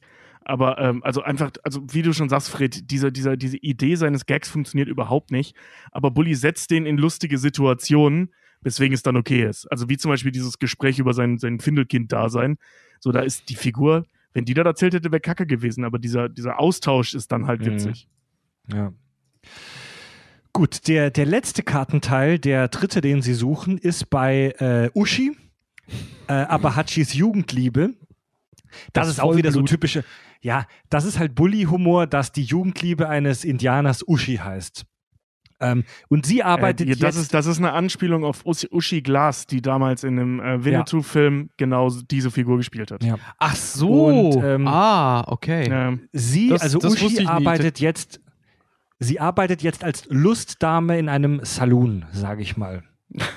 Wir wissen nicht, ob sie eine Prostituierte ist oder einfach nur, ich sag mal, Sängerin. Unterhaltungsdame, aber ich sag mal, wer, wer, wer das Genre Western auch nur ein bisschen kennt, weiß, das ist eine Lustdame. Ja, Das bringt stimmt. ja auch der geile Gag damit sich her. Sie, sie holt ja dann Ranger ab in dieser einen Bar und er verletzt sich und kommt dann zu ihr ins Hinterzimmer. Sie nimmt ihn mit, weil sie weiß, wer er ist. Und zwar nicht, weil sie mit ihm schnackseln will, sondern halt, weil sie ihm den Teil der Karte geben möchte oder mit ihm reden möchte und ihn warnen möchte. Und kommt dann da halt rein und sein erster Satz ist, sie haben wunderschöne Glocken. Schnitt, sie steht vor haufenweise Kuhglocken. Danke, die habe ich von meiner Oma. Ja. So, Hammer, Hammer. Erinnert- ey. So, aber bau, bau, noch, Szene- bau noch den Applaus drunter und das ist großartig. Aber in der Szene kommt einer meiner absoluten Lieblingsgags und der ist so stumpf und so großartig. Ist diese Nummer, wo Uschi dann zu Ranger sagt: Hier nicht von der Schatzkarte sprechen. Okay, dann mache ich es von ähm, da. Und geht einfach rüber und redet da von der Schatzkarte. Das finde ich Sag- herrlich. Sag mal, ihr, äh, sag mal, ihr zwei, ähm, ähm, ihr zwei Spüler weich, Tobi und Richard, erinnert ihr euch noch an unsere Folge über Drawn Together, wo wir über die Humortheorie äh, geredet Mhm. haben? Die über die vier großen Humortheorien, die vier Grundkategorien, in die man Humor einteilen kann. Und das ist, daran musste ich irgendwie denken, als ich den Film gesehen habe. Ähm, bei den, bei den, das meine ich nicht als Kritik, das meine ich nur als Feststellung extrem dominierend bei den Bully Herbig-Sketchen, bei diesem Humor, ist die äh, Inkongruenz-Theorie. Das bedeutet, dass Dinge anders passieren oder gesagt werden, als man es erwartet. Beispiel, das hast du gerade gesagt, Richard, mit den Glocken, dieser Gag mit den Glocken. Oder die plumpe Tatsache, dass die äh, Indianerliebe Uschi heißt und nicht Rosa Ja. Blüte oder so. ähm, Oder in diesem Saloon zum Beispiel, wo da sehen wir einen Establishing-Shot über den Saloon, wo uns gezeigt wird, okay, wir sehen jetzt, wir sind im Saloon, wo die alle an den Tischen sitzen. Da sitzen so ein paar Cowboys, die sich auf dem Tisch Käsefondue zubereiten. Ja. Das ist halt völlig abseits der Erwartungen, die man bei so einem Saloon hat. Das ist so das absolut dominierende ähm, die Humor, sag ich mal, Prinzip, das wir bei den Bully-Sketchen sehen. Dinge Und- sind anders, als wir es erwarten. und äh, Teile der Superioritätstheorie, also diese Auf- bzw. Abstufung des Status. Ähm, das sehen wir ja auch ganz viel, gerade bei Santa Marias Männern und bei Santa Maria, ähm, dass, dass der Bösewicht halt immer auf so einem übertrieben hohen Status sitzt. So er ist, und Ombre, dann der, der eigentlich viel lebendigere Charakter, als menschlicher Aschenbecher durch die Gegend Ja. läuft, aber dann halt geläutert wird. Oder gutes Beispiel für diese Brechung der Erwartung, da gibt es einen von äh, Santa Marias fiesen Gangstern, der sagt, ich bin müde. Und dann wird Spannung, dann wird Spannung aufgebaut, er guckt ihn fies an. Wir erwarten, dass er gleich vielleicht sogar exekutiert oder wird oder zusammen, zusammengeschissen wird und Santa Maria sagt, okay, Joe, geh schlafen. Alle anderen, wir reiten weiter. Das ist so Mhm, geil. ab Wenn er steht, wir wollen nicht Aber weiter, alleine- weiter alleine er- wir sind müde. Aber wie du es halt auch schon Okay, sagst, John, ist halt auch, äh, die, ganze, die ganze Figur des Santa Maria ist halt, äh, ist halt ein Paradebeispiel dafür. So er ist der, er ist der gemeingefährliche böse Typ im Wilden Westen, der halt auch ist, gerade Sky Dumont, weißt du, äh, äh, imposante Persönlichkeit, tiefe Stimme, kriegt dieses geile Augenflinching so richtig hin, wie, wie in so alten Mhm. Western-Filmen. Also wenn die die Augen so geil zusammenkneifen, so Clint Eastwood-Style, ähm, ohne dabei bescheuert auszusehen. Und dann führt er aber seine Verbrecherbande äh, wie Kindergarten. So wie, wie so eine. Grundschulklasse, dass er dann noch nach einer Total. Schlägerei sagt, so jeder holt sich jetzt noch ein Eis und dann reiten Ja. wir los. Und alle gehen halt wirklich raus aus dem Saloon, haben so einen Eisbeutel drauf und er kommt halt wirklich raus mit einer echten Kugel Eis in so einer Waffel und schlägt die vor sich hin. Vor allem, das ist auch so geil, dass er in seiner Gang oder generell in diesem Film, alle sind immer irgendwie dreckig, verschwitzt, verstaubt und so weiter, außer Winnetouch und Santa Maria.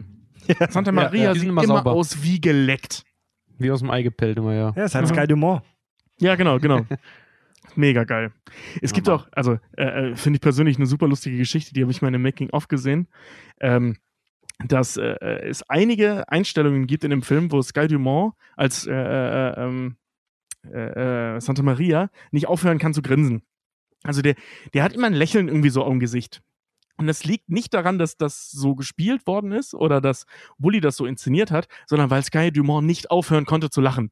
Der fand das so abstrus, was da teilweise passiert ist, weil, wie gesagt, da- ist ja kein CGI und nichts drin, ne, für, für viereinhalb Millionen. Kriegst du halt nicht viel. Also die mussten das ja alles so, so wirklich sketchmäßig wie damals drehen. Naja, der Und Zug ähm, ist CGI. also, ja gut, der Zug ist CGI und der Dödel von, von äh, Winnetouch Ende. später, ja. Ja, aber die, ähm, also da gibt es zum Beispiel so eine Szene, wo die ganze Gang so äh, äh, irgendwie so durch so ein Canyon reitet und dann halt! Und dann kommt so eine alte äh, äh, Oma und überquert die Straße und dann weiter. Und dann reiten die weiter. Und während dieses Halts guckt Sky Dumont halt so mit so einem richtig aufgerissenen Grinsen irgendwie. Und das ist der beste Take, den sie davon hatten. Ja. Weil der das so bescheuert fand, dass er die ganze Zeit lachen musste. Und das zieht sich durch die, durch die ganzen Dreharbeiten, hat sich das durchgezogen. Also kurz zu diesem Dödel, da gibt es später dann die Szene, wo die über, mit so einer Lore über so Bahngleise fahren und Winnetouch hängt hinten an, der, an, dem, an dem Anhänger und sein Dödel batscht so während dem Fahren an den Bahngleisen. Zack, zack, zack, zack. Richard, mach's mal Ja, ins Mikro. genau. Genau dieses Geräusch konnte. Und dann sieht man sein Gesicht in Nahaufnahme. Schneller, schneller. und Da hast du von Also- außen immer schon das Kino gehört, wie die alle, äh, wie mein Vater äh, äh, arbeitet ja im Kino und auch als kleines Kind. Dann standst du da draußen, hast geguckt, jetzt kommt die Szene gleich und die Kinotür zugemacht und dann immer schon gehört, wie sie alle von drinnen angefangen haben zu schreien. Dann wusstest du immer schon, okay, Ja. Ist gleich durch. Also darüber haben wir Anfang, da sieht man mal, wie sich Humor wandelt. Da haben wir echt herzlich drüber gelacht vor 20 Jahren, als der Film rauskam. Ich habe den Film gestern ähm, mit Nina zusammen auf der Couch angeguckt, mit meiner Freundin. Und also, Mit Nina also, und deiner Freundin. Scheiße, das war bestimmt unangenehm, oder? Also, ähm, also me- meine Freundin ist echt eine, die über jeden Scheiß lacht. So, die kann echt herzlich gut über auch den infantilsten Scheiß in Komödien lachen. So und ich eigentlich auch, wenn ich Bock auf einen Film habe. Und ich hatte Bock auf Shoot Money Too. Aber da sind wir beide da gesessen und haben uns angeguckt und uns gegenseitig so gefragt, Alter, darüber haben wir früher gelacht.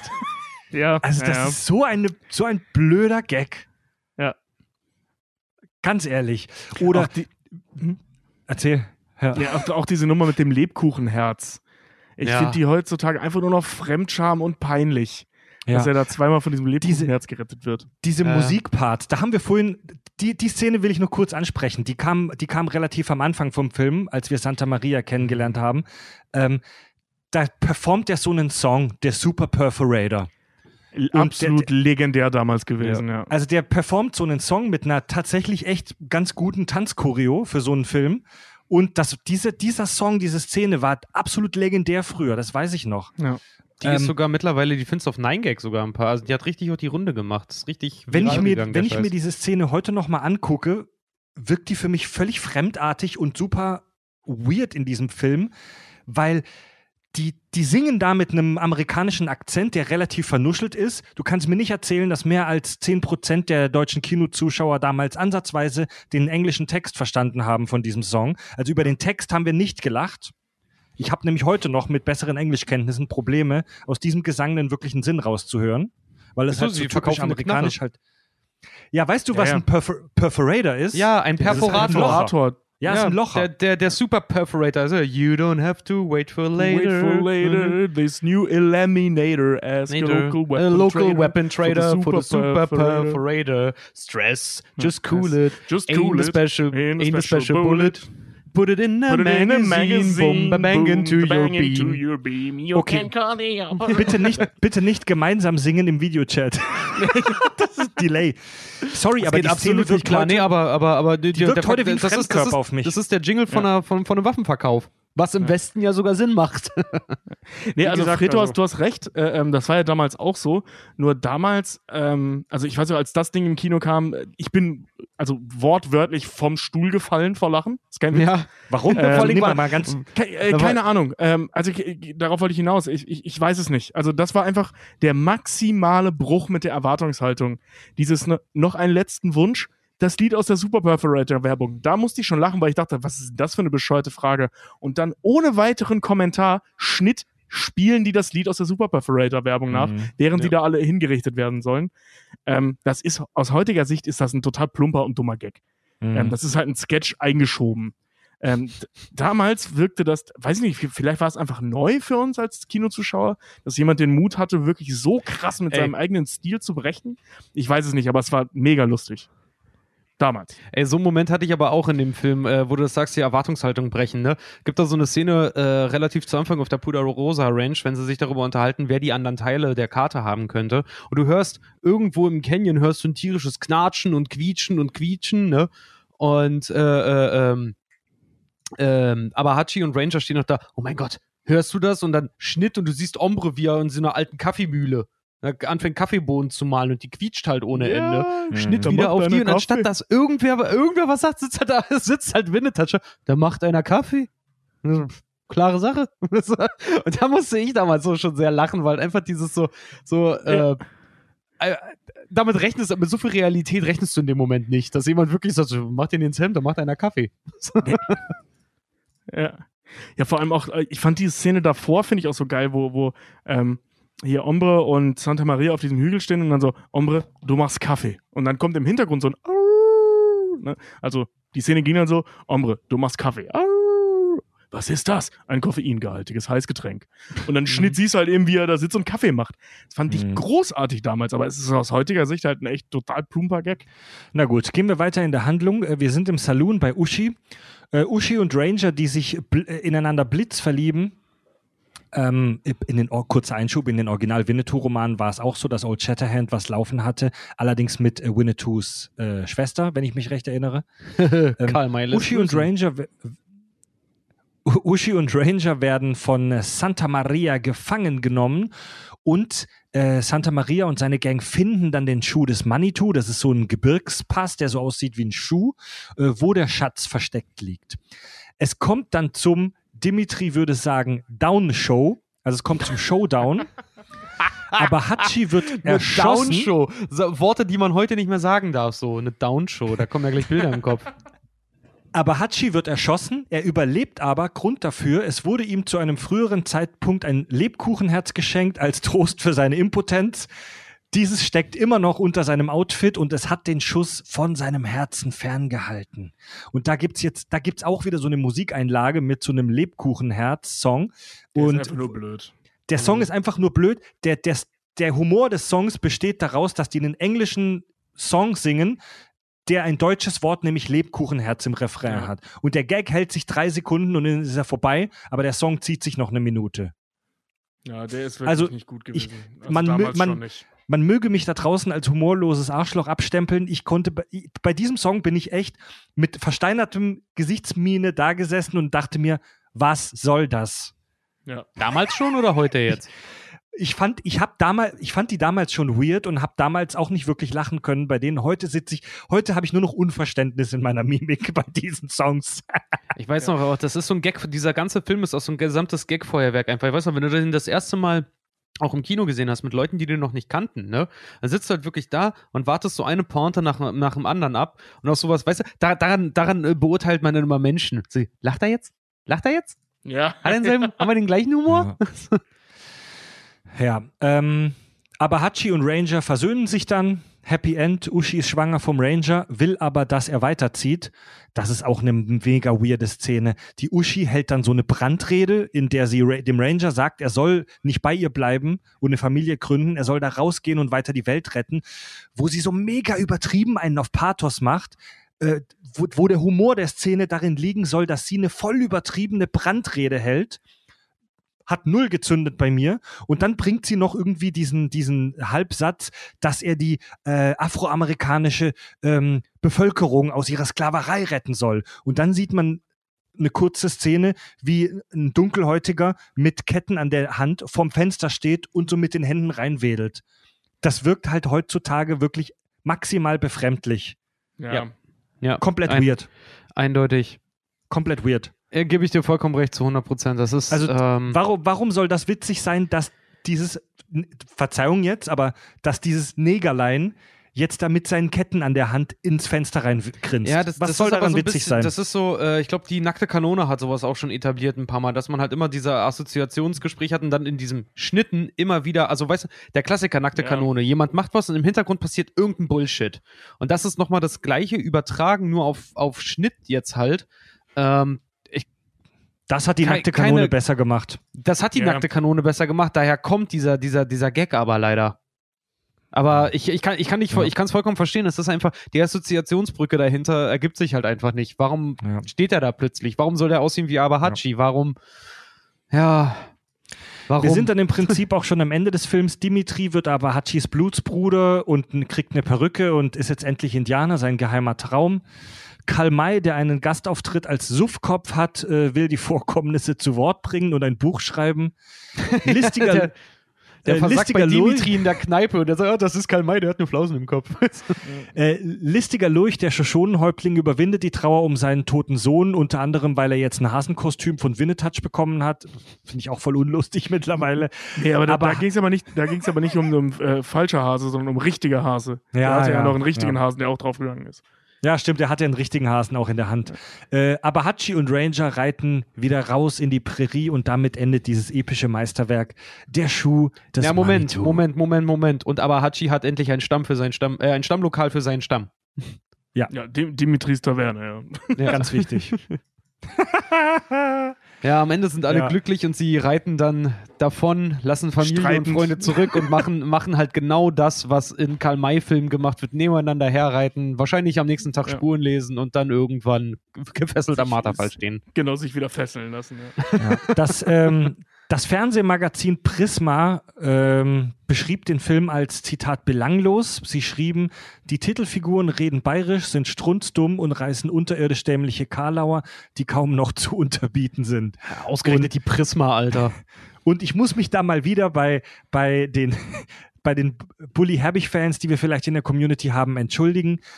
Ich mag Bully Herbig als Person. Ich finde den Film scheiße, Alter. Ich finde ihn kacke. Er ist miserabel gealtert. Ich habe selten bei einer Komödie so wenig gelacht. Ich habe kaum gelacht. Ich habe kaum geschmunzelt, als ich den gestern gesehen habe. Der Film ist maximal beschissen gealtert. Ich finde die Gags unterirdisch. Die wirken, als hätte sich jemand äh, spontan am Stammtisch ausgedacht. Ähm, ich, ich, der Film ist einigermaßen ähm, anständig inszeniert. Also wir finden keine groben Schnittfehler oder irgendwelche groben inszenatorischen Fehler in dem Film. Das ist aber auch das einzig Gute, was ich sagen kann.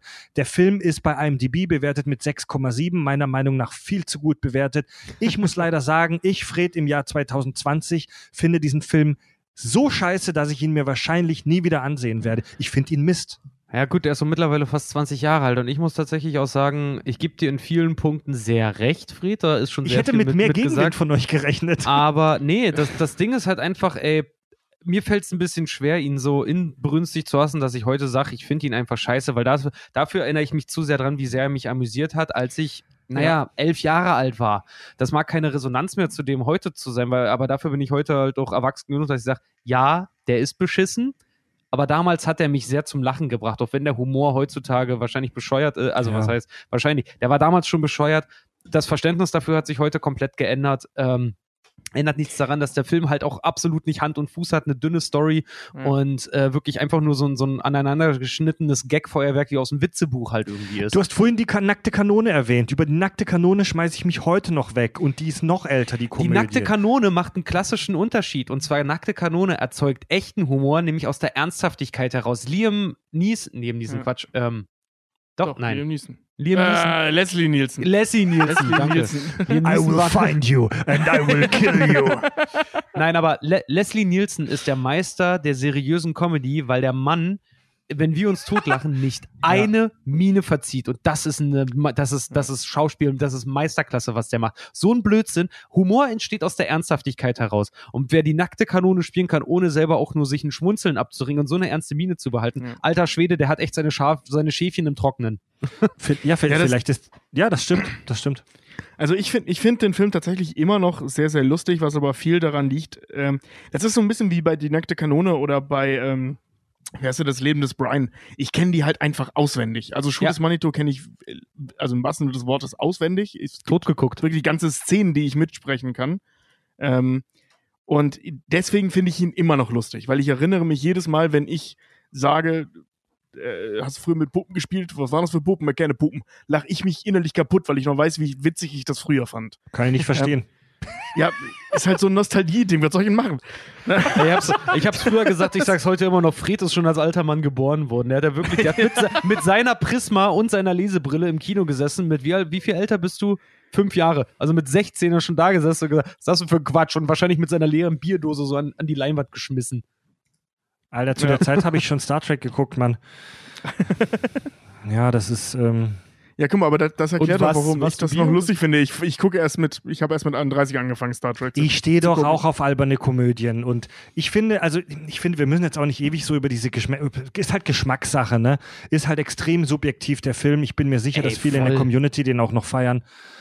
Ähm, ich muss, also ich aus meiner persönlichen Warte muss tatsächlich sagen, dass ich Bully Herbig mega respektiere. Ich will nicht behaupten, dass ich auch nur eine Sache, die er gemacht hat, besser als er könnte. Krass, Ja. was der geschaffen hat. Krasses, also krasser Filmemacher auf jeden Fall. Ich muss leider sagen, dass alles, was er nach Bully Parade gemacht hat, nicht mehr so meins war. Also für mich ist er ein bisschen der deutsche Michael Bay. Michael Bay macht halt Actionfilme für Zwölfjährige, Bully Herbig macht Comedy für Zwölfjährige. Tut mir leid, ist meine Meinung. Ja, aber der macht ja ey, gar keine Comedy mehr. Der hat doch gesagt, der macht, der ist fertig mit Comedy. Ja, er hat Hier jetzt auch, er, hat, ja er der macht ja, erste nicht er macht ja, Comedy-Film. genau, er macht jetzt ernst, ernsthafte Sachen. Aber ey, Fried, ich, ähm, ich finde es schade, also ich, ich finde es schade, dass ich dir nicht mehr, mehr Kontra geben kann, aber da äh, gehen die mal. So, sorry, da, wir sind, da, da sind wir auch einfach an dem Punkt mittlerweile alle mit, mit 30 und über 30. Äh, so spricht einen halt nicht mehr an. Spricht einen Mhm. halt absolut nicht mehr an. Heute, heute freue ich mich darüber, dass ich die nackte Kanone gucken kann äh, und dabei halt noch so Sachen sehe, die mir früher überhaupt nicht aufgefallen sind. Das finde ich viel schöner, als wenn mir so, so ein bisschen, naja, sagen wir es mal doch typisch deutsch, der Gag so richtig so ins Auge gedrückt wird halt. Ne? Mhm. Halt Ja, so, gut, so aber das ganz, ist bei ganz die. Kanone auch so. Nur, dass sie Natürlich ist es auch so, aber Gags gemacht haben. Ja, aber, aber Ja. trotzdem gibt es halt auch noch Sachen, die du, die du äh, noch, noch siehst, wo ich heute sage, okay, damals ich gesehen, war ich offensichtlich eindeutig zu jung für. Bei der Bully-Parade, der, der, dieser Film ist ein, ist, ein, ist ein Buch, das hat sich mir selber aufgeschlagen und sich mir selber vorgelesen. Ja, und ich mag Der das. Film- Also, Der Film ist halt Zeitgeist pur.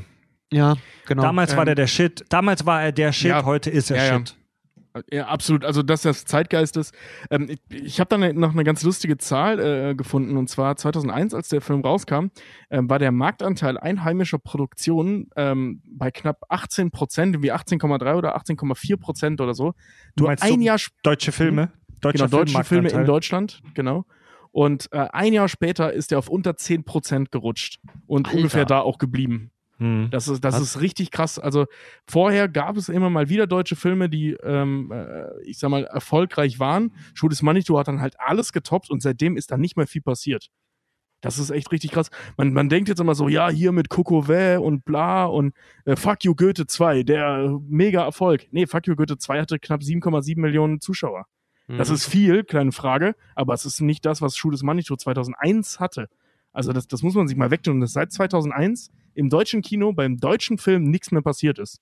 Das ist, das ist traurig. Ja, auf der Pro-Seite kann man auch noch sagen, finde ich, auch zu der, zu der ganzen Sache um Bully halt hoch herum. Ähm, der war ja jetzt vor kurzem war er wieder in Schlagzeilen, weil er die, oh, welcher Filmpreis wurde verliehen? Ich glaube, die Lola, ne?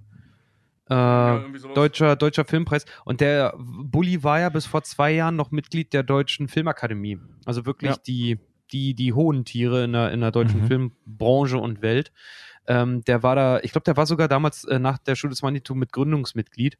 Äh, und ähm, der stellt deutsche Filmpreise und die deutsche Filmlandschaft mittlerweile so krass an Pranger, ohne sich da selber mit Lobeshymnen zu überschütten, wie es jetzt ein Till Schweiger zum Beispiel macht, dass er sagt so, ey, die Leute hassen Mhm. mich nur, weil ich so mega erfolgreich bin.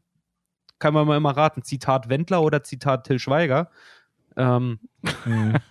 und du dann Der aber, Deutsche du dann Filmpreis aber ein war's, Bulli, wo er das Bulli, gesagt der, äh, äh, der Deutsche Filmpreis, genau. Und du dann aber äh, einen Bulli da, dann da halt irgendwie hast, der äh, sich dafür sogar eingesetzt hat, dass der Publikumspreis beim Deutschen Filmpreis abgeschafft wurde, weil sein Film den damals nur gewonnen hat, eben weil so viele Leute dafür abgestimmt haben.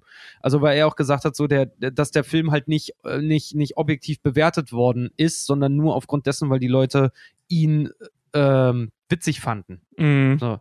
Und er sich dafür eingesetzt hat, dass der Film halt dafür nicht, nicht einen Preis nach dem anderen abräumt. Der hat trotzdem drei der wichtigsten deutschen Filmpreise bekommen. Aber das, das muss ich sagen, das rechne ich ihm echt hoch an, dass er selber seine eigene Fra Arbeit halt auch immer in Frage gestellt hat mit den ganzen Sachen. Klar, der hat mit Scheiße Erfolg, Erfolg gehabt, aber er versucht jetzt was anderes und das finde ich cool. Hm.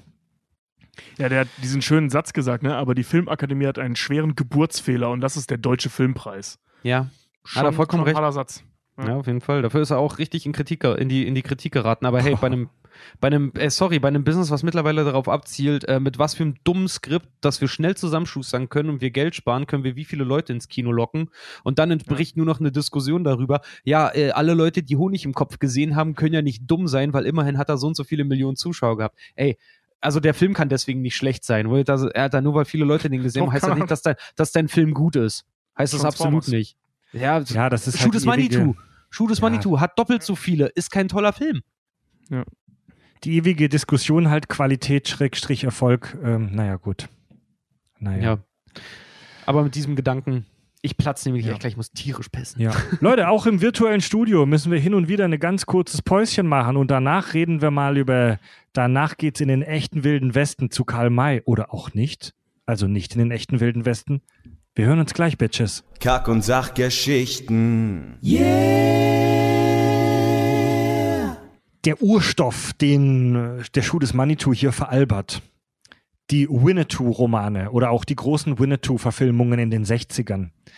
Ähm, das ist für uns heute, unsere Generation, ähm, so, ne, ich sag mal, ein interessantes Phänomen aus der Vergangenheit. Hin und wieder laufen die Filme mal auf, auf einem äh, Sparten-TV-Sender und man äh, sieht beim Vorbeizappen mal ein paar Sekunden. Ich weiß gar nicht, ob junge Hörer überhaupt von der Existenz dieser Winnetou-Filme wissen. Habe ich noch nie komplett durchgeschafft.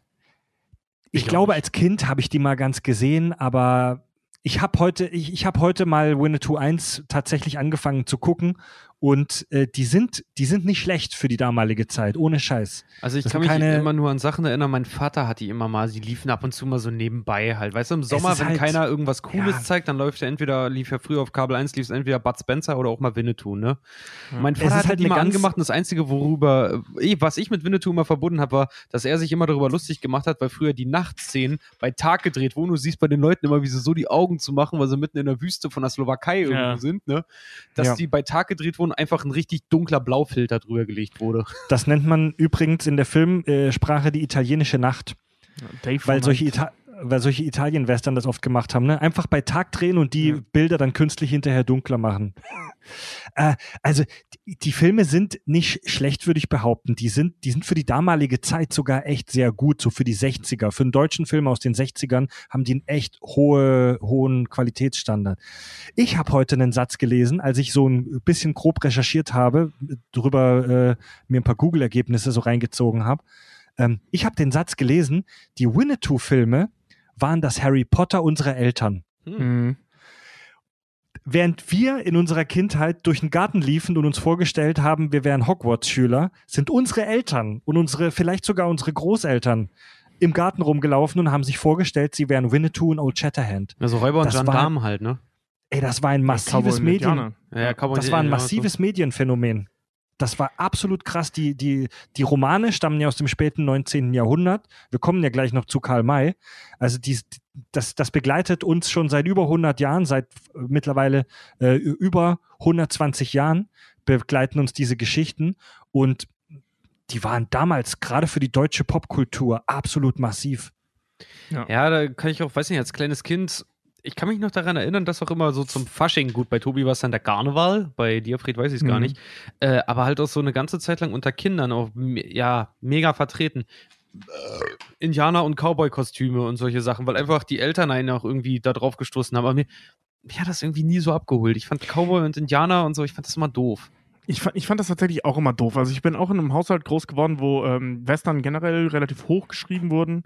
Ähm, von meinem Vater. Äh, ich fand die als Kind schon doof. Und ganz, ganz besonders doof fand ich Winnetou. mein Vater, den fand ich als Kind schon doof. nee, nee, nee, die Western. Und ähm, wie gesagt, Winne- Winnetou und Old Shatterhand, boah, fand ich die beiden Pief Paddel da, fand, fand ich die blöd und fand ich die langweilig. ja, Mann. Weil die haben so gar kein, also aus, meinem, aus meiner kindlichen Fassade damals, die hatten so gar keine Ecken und Kanten. Da war irgendwie gar nichts. Du sahst die ganze Zeit nur Bilder von irgendwelchen Landschaftsaufnahmen von, wie ich damals dachte, Amerika. ähm, Ja. Es war Spanien. genau, das war Spanien. Oder Aber, die Slowakei äh, halt. Ja. Ich dachte halt, das wäre Amerika und irgendwelche Dudes reiten halt äh, den Sonnenuntergang zwei Stunden lang. So hat sich das für mich angefühlt. Wenn man bei Winnetou reinschaut, es ist auch nicht viel anders. Also da laufen oder reiten zwei Leute stundenlang gegen Sonnenuntergang und ab und an sind sie mal irgendwo gefesselt. Ähm, das ist schon relativ eintönig. Allerdings rechnen wir jetzt mal 20 oder 30 Jahre weiter, werden unsere Enkelkinder oder was auch immer das wahrscheinlich auch so über Harry Potter sagen. Da sind halt Typen Vielleicht. in irgendwelchen Schuluniformen. Ja, den ganzen Tag. ja. Ne, also es ist, ähm, es ist so ein, äh, wir hatten den Begriff vorhin ja schon mal, dieses Zeitgeist-Phänomen. So, ich mag den Begriff zwar nicht, auch wenn der gar nicht so dumm ist, wie er immer benutzt wird. Ähm, Das, war ein internationales Wort, dieses Phänomen äh, vom Zeitgeist. Ja. Das, das wird auch wirklich beschrieben als Zeitgeist. Gibt es auch im Englischen, heißt dann einfach Zeitgeist. Aber die Ja, ja. benutzen es auch sehr häufig. das ist ein sehr um, allumfassendes? Wort. Zeitgeist. also das ist, ja- das ist ja ein kluger Begriff, der nur leider sehr nervtötend oft verwendet wird. Ähm, vor allem Zeitgeist äh, ist ja in der Modebranche mittlerweile eine Woche. Ähm, so, wenn, ich finde, man sollte TikTok, du, das ist aber, Tobi, da bist du, Mann, bist, da bist du aber oldschool. Bist ja ja, schon ich bin richtig, schon, ja, stimmt, bist ja stimmt. richtig Ja. 2000 late, wenn du das sagst, ey. Ja, ich war schon seit drei Tagen nicht mehr auf TikTok. Ich habe keine Ahnung mehr, was in der Welt passiert. äh, jedenfalls, äh, äh, so- da hat das damals halt diesen Nerv getroffen. So, ne? Warum auch immer. Das wird nochmal an anderer Stelle zu erörtern sein, aber in den 60ern hat Winnetou das Ding nochmal so richtig getroffen und meine Eltern haben es halt auch mitgetragen. So, und für mich war Mhm. das Folter. So, ich wollte das nicht sehen. Ich fand das Wie, langweilig. wie gesagt, wir sind, wir als 90s Kids, für uns war das schon alter, äh, alter Kaffee.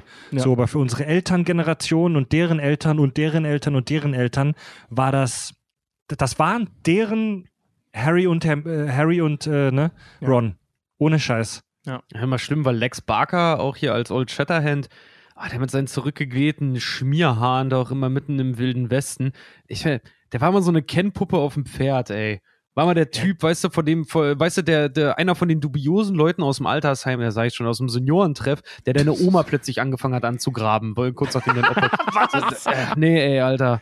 Diese dünnen, Alter, diese komischen, dünnen, fisseligen Haare und dann diese mega Masse an Pomade mit so einem engmaschigen Kamm, mit dem sie das immer hinten gekämmt haben. Der sah mal so scheiße damit aus, ey. So sah man früher aus als geiler Dude, Mann. Ja, ja. Ach, das war schon ein geiler Dude, ey. Ich guck mir gerade Fotos von dem an.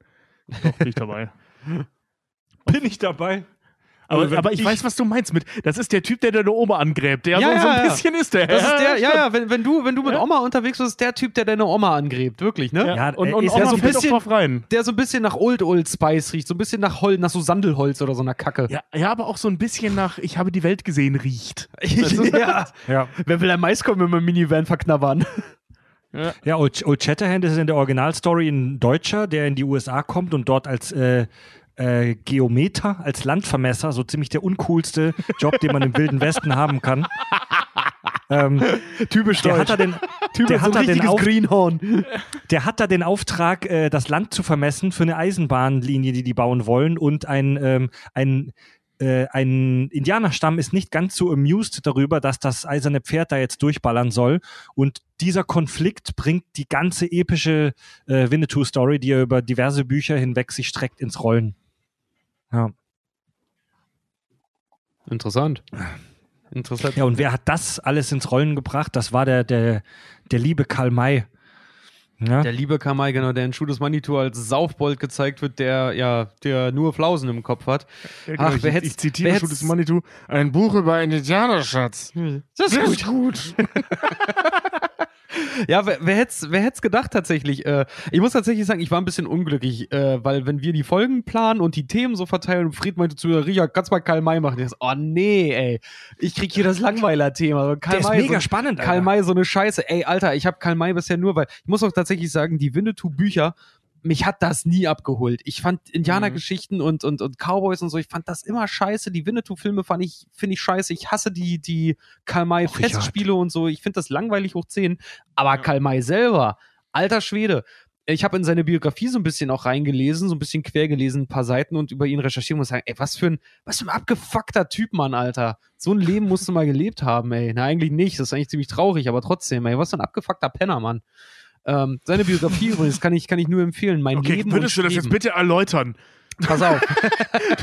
Weil so wie die, gefühlt so zehn Minuten teast du an, was du sagen willst. also so wie, so, äh, pass auf, kurz gesagt, also so wie die, die Romane und die Bücher sind, also sehr heroisch und sehr, sehr, sehr perfekt, sehr unkritisch, sehr brüderlich, sehr abenteuerlustig und co. So war Karl May selber gar nicht. Der Typ war ein abgewrackter, äh, äh, ich will nicht sagen Gangster, aber Dieb und, und Schwindler, der mehrere Male im Knast saß. Ich glaube, der saß insgesamt, ich glaube, zehn Jahre im Knast, so immer in verschiedenen Bereichen seines Lebens Boah. der nie in Amerika war, der die Leute beschissen hat, der äh, äh, äh, sein, nach seinem Erfolg sein Haus mit Requisiten ausgestattet hat, um den Leuten zu erzählen, er war wirklich im Westen und wirklich ein Apachenhäuptling, hat ihm äh, diese komische Silberbüchse geschenkt. Dabei hat er die von einem Büchsenmacher in Sachsen halt irgendwie anfertigen lassen und sowas. Der ist mit 30, mit über 30, mit 32, 33 ist er aus dem Knast rausgekommen. Da stand drin Pläne, plant nach Amerika auszuwandern tatsächlich gegangen ist er dann erst mit 62, kurz vor seinem Tod. Er hat zwei Mhm. Reisen gemacht. Er hat eine lange Weltreise gemacht in Orient, ist wiedergekommen, hatte danach einen Nervenzusammenbruch, weil das, was er an seinen Büchern geschrieben hat, überhaupt nicht hinkommt.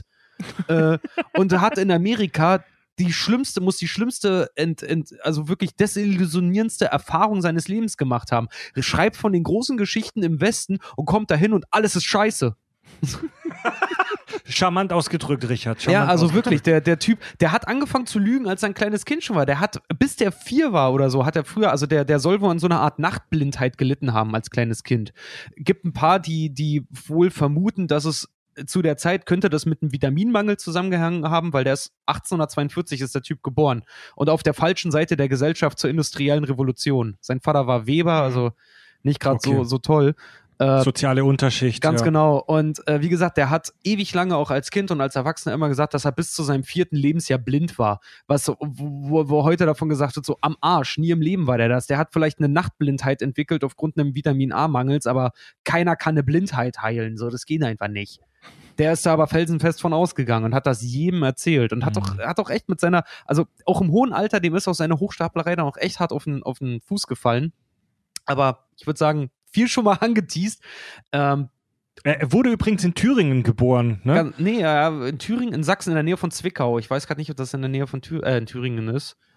Ich bin mir gerade nicht ganz sicher. Ich glaube aber schon. Also ich Auf weiß, dass er in, in mit, ich weiß, dass er in Mittweida mal im Knast gesessen ist. Das weiß ich. ist er, ist er, ist Ja. er, ist er. Er ist aber nach wie vor ist einer der produktivsten Abenteuerautoren, die wir in Deutschland hatten und zu seiner Zeit und auch nach wie vor eine der äh, meistgelesenen und meist übersetzten Schriftsteller der deutschen Sprache mit einer Auflage von sagenhaften 200 Millionen. Äh, 100 Millionen allein davon in Deutschland. Und er hat fast 100 Bücher geschrieben und jeder davon war so ein fetter 400, 500 Seiten Wälzer. Ja. Ein unfassbar produktiver Autor. Ja. Der Typ war krass, irre. ja. Ja, der hat wirklich, der hat sehr viel geschrieben. Und weil du es auch sagtest hier mit dem, ah, wo hattest du das gesagt, dass einer seine Schwester geheiratet hat? War das, war das in der Schule des oder in Winnetou?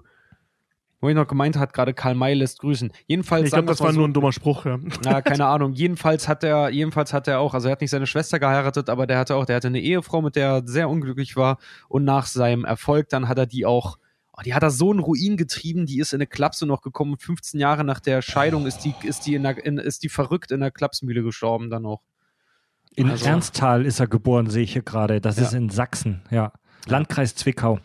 Ja, ganz genau. Also der hat sich immer dadurch ausgezeichnet. Also er war ein sagenhafter Geschichtenerzähler wohl. Er hat auch immer, wurde immer gesagt, wenn die Kinder früher in die Kirche gegangen sind, war sein liebstes Hobby halt wirklich die Kinder mehr oder weniger um sich zu scharen, als Kind selber auch.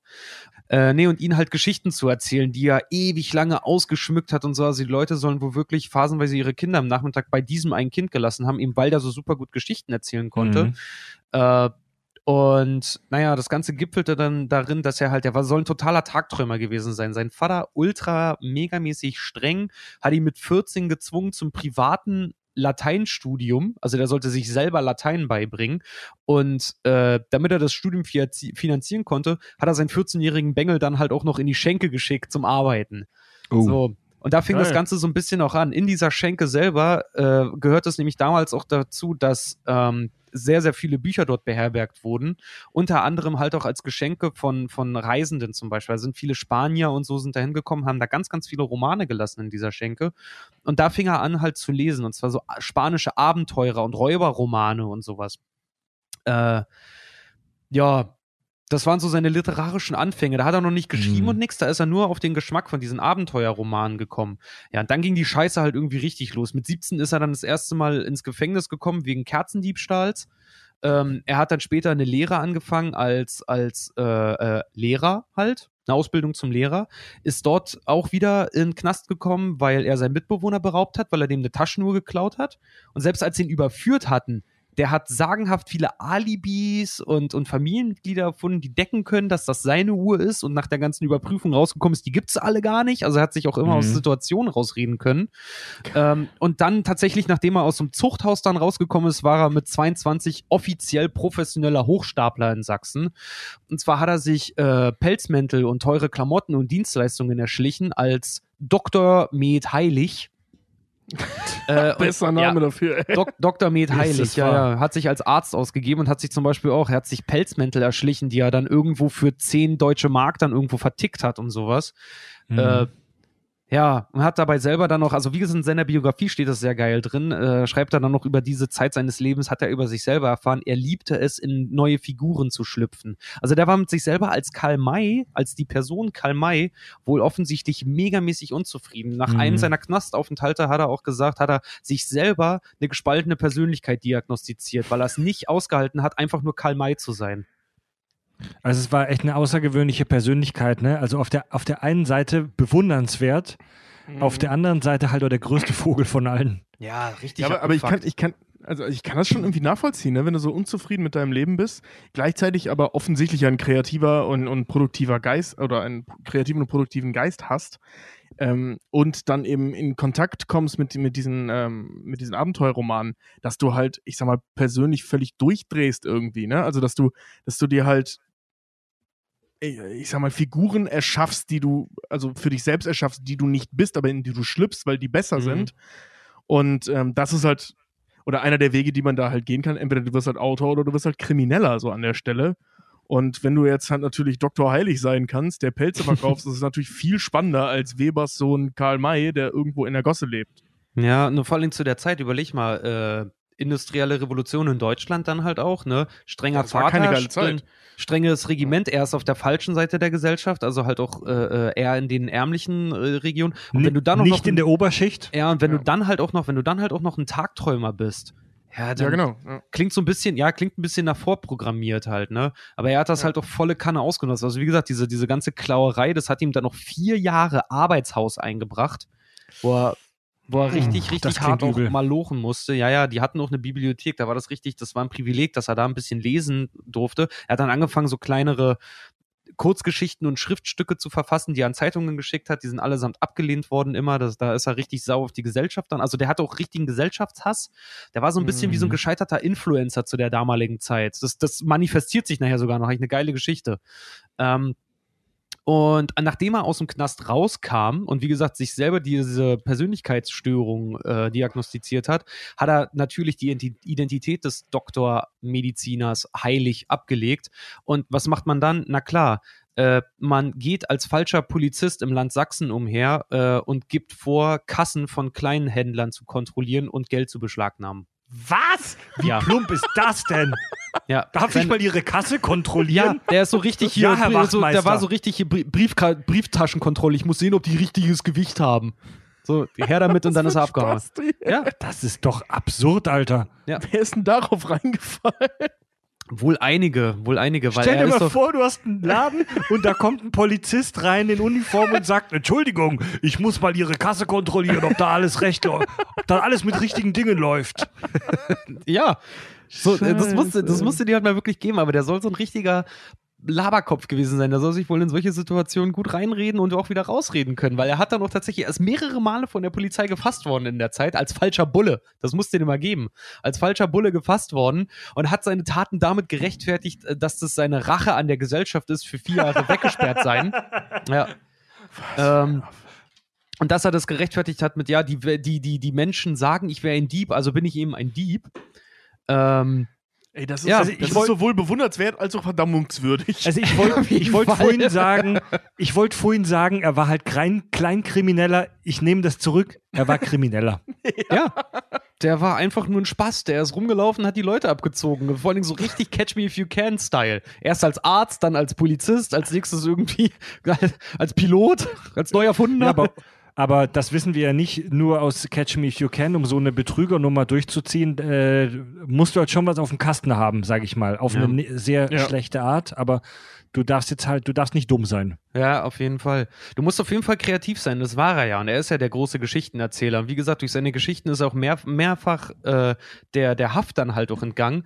Was dann dazu geführt hat, als er dann final verurteilt wurde, hatte er vier Jahre, überlegt, vorher war vier Jahre Arbeitshaus. Jetzt waren es Mhm. vier Jahre Zuchthaus und davon, weil die wussten, wie gefährlich er sein kann, ein Jahr Isolationshaft.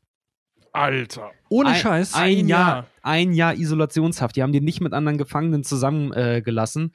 der hat in der Zeit, konnte er, ich glaube, der war in seiner Zelle, hat maximal Essen gekriegt und durfte ein bisschen lesen oder sowas. Und in der Zeit hat er wohl einen richtigen Knacks weggekriegt, ey. Ja, das glaube ich. Also ein Jahr Isolationshaft ohne Knacks, äh, ähm, Papillon-esque. finde ich, ja. Also ich Ja. glaube, das geht kaum. Ja. Das ist auch, das ist auch echt krass. Er hat doch danach, wie gesagt, das war sein letzter großer Knastaufenthalt. Er hat, wie gesagt, da, zu dem Zeitpunkt überleg mal, dann ist er schon 33. Älter als ich, ein bisschen jünger als Fred und Ticken Mhm. jü- älter als Tobi, ne? Also in unserem Alter, da ist er schon zweimal, da war der schon, war der schon acht Jahre im Knast, Alter. Ähm, er hat auch, äh, es gibt äh, äh, sein Entlassungsschreiben, auf dem halt auch steht, ähm, dass er weil er auch gesagt hat, dass er Sachsen jetzt den Rücken kehren wird. Alter, das ist erst drei Jahrzehnte später passiert, ne, dass er das erste Mal das Land so richtig Mhm. verlassen hat. Jedenfalls nach dieser Zeit hat er dann angefangen, diese, diese äh, Geschichten, äh, diese, diese Räuber- und diese Abenteuergeschichten zu schreiben. Und zwar war der Knastaufenthalt diese Geburtsstunde des, des Winnetous. Das waren so Kurzgeschichten, die er an Zeitungen geschickt hat. Die haben das dankend angenommen, weil geil, neues Material und cool, erzählt aus dem Westen in Amerika. War gerade mega ein Thema halt auch, ne? Und er hat halt diesen Old Shatterhand dazu erfunden, um sich selber damit zu personifizieren. Also Mhm. Winnetou war immer sein, sein Gentleman-Indianer, so, weil sehr zuvorkommend, sehr, sehr, äh, sehr höflich und er wurde auch immer in den Geschichten gezeigt als sehr entgegenkommend. So einer, einer, der heldenhaft den Leuten über die Straße hilft oder die Einkäufe äh, nach Hause bringt. Und dann hast du aber den Abenteurer, Old Schnodderhändler, weißt du, der, der wirklich, der alle aus der Scheiße rausholt und mit der Waffe schießen kann und so. Also alles, was, was Karl May selber gar nicht war. Das Greenhorn. Ka- äh, Der Old Shatterhand ist am Anfang ja ein Greenhorn, also ein Anfänger. Und wird dann im Laufe der Geschichten zu einem echten West Westmann. Übrigens, der Begriff Greenhorn natürlich halt verwandt mit grün hinter den Ohren sein, ist im Prinzip genau das gleiche. Ich habe mal nachgeguckt, wo das herkommt. Ähm, man kann nicht hundertprozentig sagen, woher dieses Sprichwort kommt, grün hinter den Ohren sein, also ein Anfänger in etwas sein, keine Erfahrung haben. Es wird vermutet, dass das damit zusammenhängen könnte, dass wenn Babys frisch aus dem Mutterleib kommen, werden sie abgetrocknet, abgetupft mit Handtüchern und die Stelle hinter den Ohren wird dabei gerne vergessen, sodass Babys nach der Geburt gerne noch feucht hinter den Ohren kommen, äh, sind. Warum das mit der Farbe Grün in Verbindung gesetzt wird, kann die Sprachforschung, die, ähm, wie heißt's, die Wortherkunftsforschung, Etymologie. Et Etymologie tatsächlich bis heute nicht hundertprozentig sagen. Das ist ein Rätsel. Krass. Ja. Das finde ich aber bisher grün hinter den Ohren. Es, es könnte damit zusammenhängen, dass äh, viele Früchte, äh, wenn sie noch nicht reif sind, grün, noch grün sind. Könnte Hm. daher stammen. Interessant.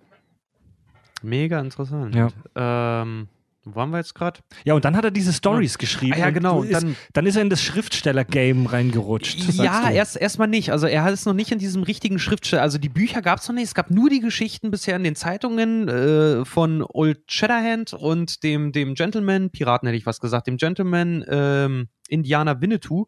Und er fing dann daraufhin an, weil die Leute fanden die Geschichten toll und haben hinterfragt, wer ist der Typ, der die schreibt. Und er, frisch aus dem Knast, keiner kannte ihn so richtig, weil er die Figur Karl May ja mehr oder weniger unter Verschluss gehalten hat. Er hat sich immer als eine, jemand anders ausgegeben. Fing an, Karl May zu inszenieren als totalen Weltenbummler und Abenteurer und hat angefangen, äh, seine ganzen Geschichten in der Ich-Form zu schreiben, um den Leuten zu erzählen, hey, falls du es gemerkt hast, es ist in Ich-Form geschrieben, der Old Shatterhand, das bin ich eigentlich, ne? So, das, das habe ich Mhm. erlebt. Also er fing an, systematisch die Leute reinzulegen mit Old Shatterhand, das sind meine Geschichten. Ich war in Amerika, ich war mit den Indianern unterwegs, was aber tatsächlich der Fall war, ist, er hat nachweislich alle seine, sein Wissen, was er über den Wilden Westen und so hatte, aus stinknormalen Nachschlagewerken, die du in jeder Bibliothek kriegen kannst und aus aktuellen Zeitungsberichten über Amerika. Also, Was für ein Sp was für, ein was für ein Spaß, Alter. ne? Was, was für aber, ein auch Arsch, Alter, aber auch bewundernswert, ne? Ja. Auf jeden Fall, aber er hat auch anfangs in seiner Karriere, als er angefangen, die, er hat die ersten Sachen zu schreiben, ist er auch schnell verschrien wie ein, als, als Schundliterat, weil eben, man sieht es auch in den Filmen und in den Büchern, also wer schon mal ein Winnetou-Buch gelesen hat, auch, die sind absolut unspannend.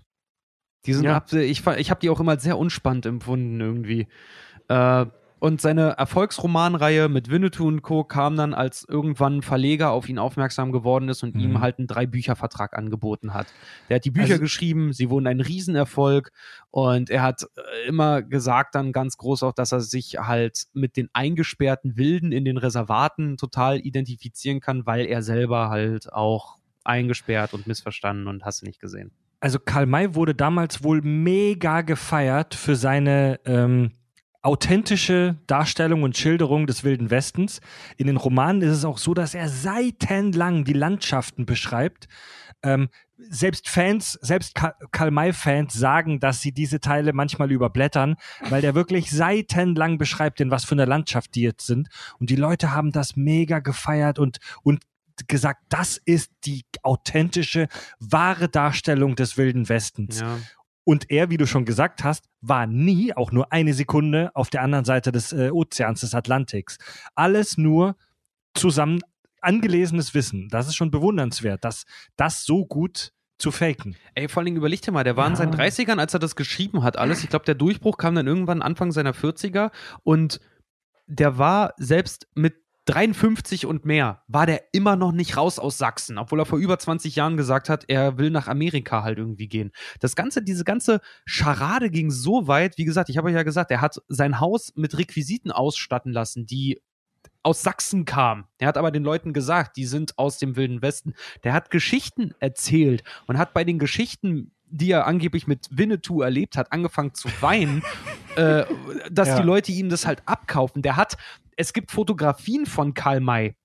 das habe ich heute das erste Mal gesehen, dass ich sagen habe. Es gibt Fotografien von Kamai in, in, in, in Western-Outfit mit, mit Büchse und mit Fellen und hast du nicht gesehen. Dafür hat er in Sachsen einen der ersten Fotografen kommen lassen vor einer weißen Leinwand und hat sich selber so ablichten lassen und hat den Unmengen an Geld geboten, damit er die Schnauze hält. Also nicht, damit wir uns nicht falsch verstehen, nichts gegen Sachsen, ein wunderbares, ein wunderschönes Bundesland, aber war- er war halt nicht einmal außerhalb von Deutschland, hat sich aber als den großen Westmann inszeniert. Ich glaube, der war noch nicht mal in Bayern oder irgendwo. Der war einfach, der war in Sachsen. Er hat gesagt, er hat die Ja. ganze Welt gesehen und ist niemals irgendwo aus dem, aus dem Schwarzwald rausgekommen. Ne?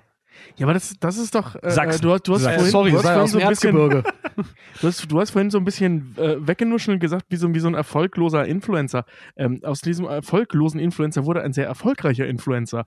Ja. Und die Idee des, des äh, äh, über Foten, äh, Pfoten, über Pfoten, über Fotos und, und halt Über so, äh, ich sag mal, nach, nach, nach, nach außen getragene Geschichten, heute machst du das halt mit Videos oder mit, mit äh, vor allem eben Fotos, ähm, äh, ich sag mal, eine Realität vorzugaukeln, dem, dem User eine, eine oder dem Leser eine Realität vorzugaukeln, dass man so krass ist, um die eigene Marke halt eben auch zu stärken. Ne? Das ist ja jetzt nicht nur, dass er gerne gelogen hat, sondern das stärkte ja auch diese, dieses Mhm. Gesamtbild Karl May.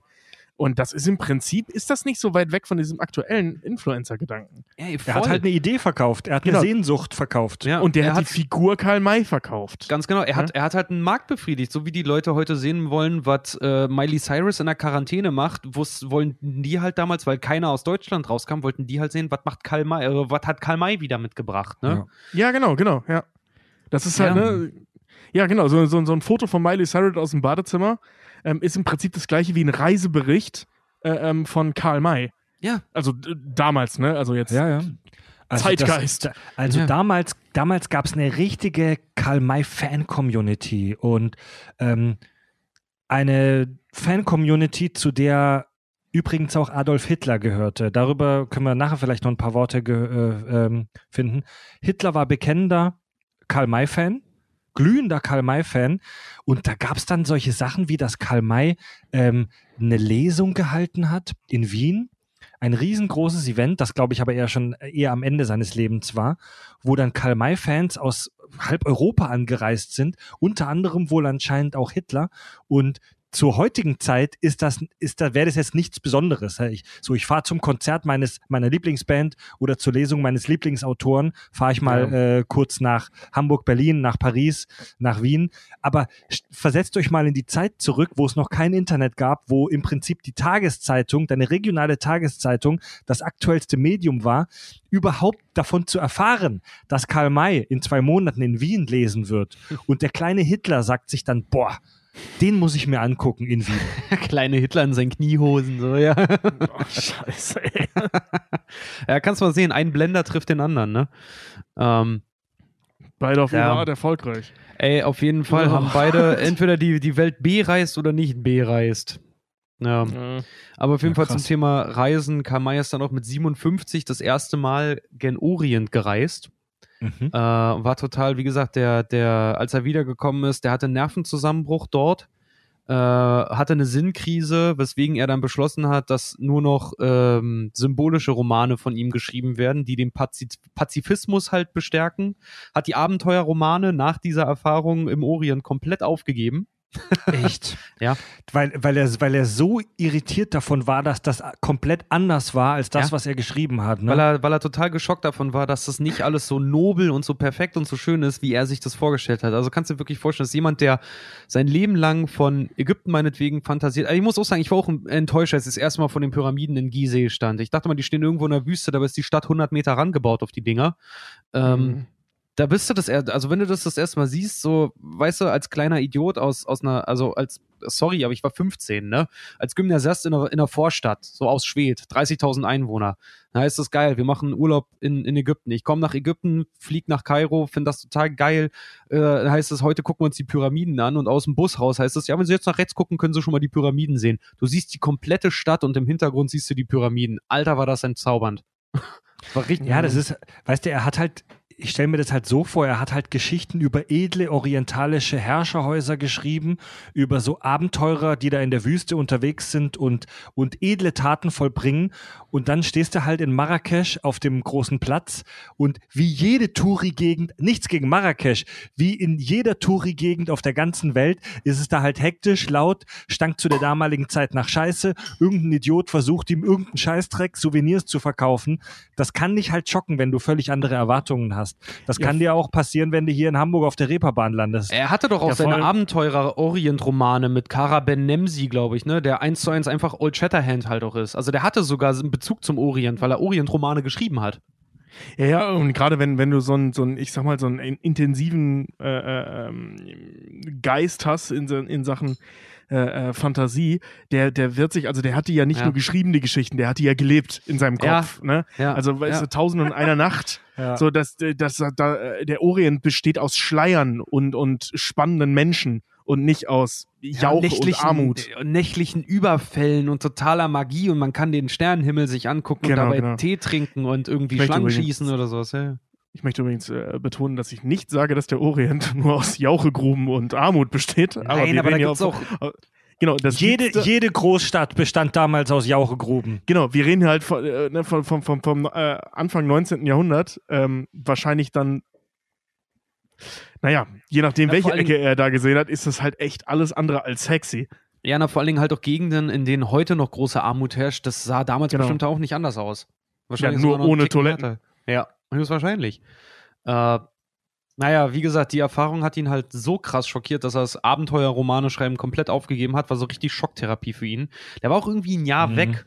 Und als er dann wiedergekommen ist, alter Schwede, war die Kacke am Dampfen. Der kam nach Deutschland zurück und wirklich so bis in seine 60er rein, bis zu seinem Tod. Alter, die Presse hat alles über ihn rausgefunden. Die haben Karl Mays komplette Vergangenheit hochgeholt und haben den wirklich in einer Gazette, in so einer richtigen, äh, in so einer richtigen Niederschrift im Prinzip, haben den ihn und seine Arbeit und seine Vergangenheit haben alles auseinander, aus, alles auseinander. Also die, wirklich die Blase ist einmal komplett geplatzt, so, ne? So eine, Bild, so eine Bildkampagne halt, ne? Ja, aber von allen Zeitungen, das musst du dir mal geben, die haben das alles rausgefunden. Äh, er galt danach, nach dieser Tirane, galt als absoluter Schundliterat. Der Ruf war komplett vernichtet. Sein, Mhm. sein, alle seine ganzen Schwindel, seine ganzen Knastaufenthalte sind alle aufgeflogen. Ähm, Brutal. Er ist dann in seinen 60ern, Anfang 60ern, nachdem es ihm Deutschland zu bunt wurde und er gesagt hat, mein Ruf ist jetzt komplett hin, hat er gesagt, ich habe noch einen letzten Wunsch, ich will nach Amerika. Und ist nach Amerika gegangen und schrieb in seinem Tagebuch eine Erfahrung ernüchternd und traurig. also war auch von Amerika dann ganz, ganz groß enttäuscht. Äh, er hat Bilder gemacht von, von Indianern, die in ihren Reservaten dann schon waren, hat den Leuten erzählt, das war, das war hier ein großer Häuptling, mit dem ich mich da hab fotografieren lassen. Tatsächlich war es einfach nur irgendein Hühnerbauer. Mhm. Äh, und naja, kam wieder nach Deutschland zurück. Er war komplett diffamiert, äh, war tatsächlich betitelt als Karl May, der geborene Verbrecher. Ähm, und bis zu seinem Tod hat er versucht, seinen Ruf wiederherzustellen. Hat es auch tatsächlich teilweise geschafft, weil einige Leute ihm das verziehen haben, als, hey, er ist kein großer Verbrecher, er ist halt ein Geschichtenerzähler. Und was er erzählt hat, war toll. Mhm. Äh, und damit ist er dann halt tatsächlich in die Geschichte eingegangen. Er ist am 30. März 1912 in Radebeul dann gestorben. Und ich kann jedem nur empfehlen, also ich werde es auch weiterlesen, seine Biografie, Autobiografie von ihm geschrieben, Mein Leben und Streben. Also was, was ich gelesen habe, hat, fand ich ziemlich geil, aber das war so ein Auszug aus dem Leben des Karl May einmal. Ein wirklich, Mhm. eine absolute tragische Erfolgsstory. Finde ich mega geil eigentlich. Finde ich, sollte eigentlich Mhm. nochmal verfilmt werden. Radebeul auch in Sachsen, ja. Sick. Witzig, dass wir, also das ist tatsächlich echt kompletten Zufall, dass wir jetzt in dieser Folge hier über Karl May sprechen, weil in der vorletzten Kack- und Sachfolge, wo wir über Tropic Thunder und über Method Acting und so gesprochen haben, hatte ich Karl May ja, mal ganz, stimmt. ganz Ja. kurz gestriffen, um, Richard, du hast das ja schon referiert, um das nochmal ganz klar hervorzuheben, weil ich das so skurril finde. Karl May war davon überzeugt, dass er Old Shatterhand ist und dass diese ganzen Stories, Winnetou und so weiter, dass die er selbst erlebt hat. Und wie sehr er das selbst geglaubt hat oder ob, es, ob er sich bewusst war, dass es eine Lüge ist nach außen. Wenn wir nicht wissen, denn wir können nicht in seinen Kopf reinschauen und er wurde jetzt, so wie wir wissen, auch nicht intensiv von Psychologen untersucht zur damaligen Zeit. Aber nach Was außen vielleicht hin, besser ist zu der Zeit. nach außen hin hat er verkauft, dass Sie diese eine Stories beschaltene Persönlichkeit, wir müssen ihnen die Schneidezähne entfernen. ja, genau. Nach außen hin hat er verkauft, dass diese Stories autobiografisch sind, dass er diese Abenteuer erlebt oder miterlebt hat im Mhm. Wilden Westen. Ja. Und das gipfelte tatsächlich darin, dass er behauptete, er wäre Old Shatterhand.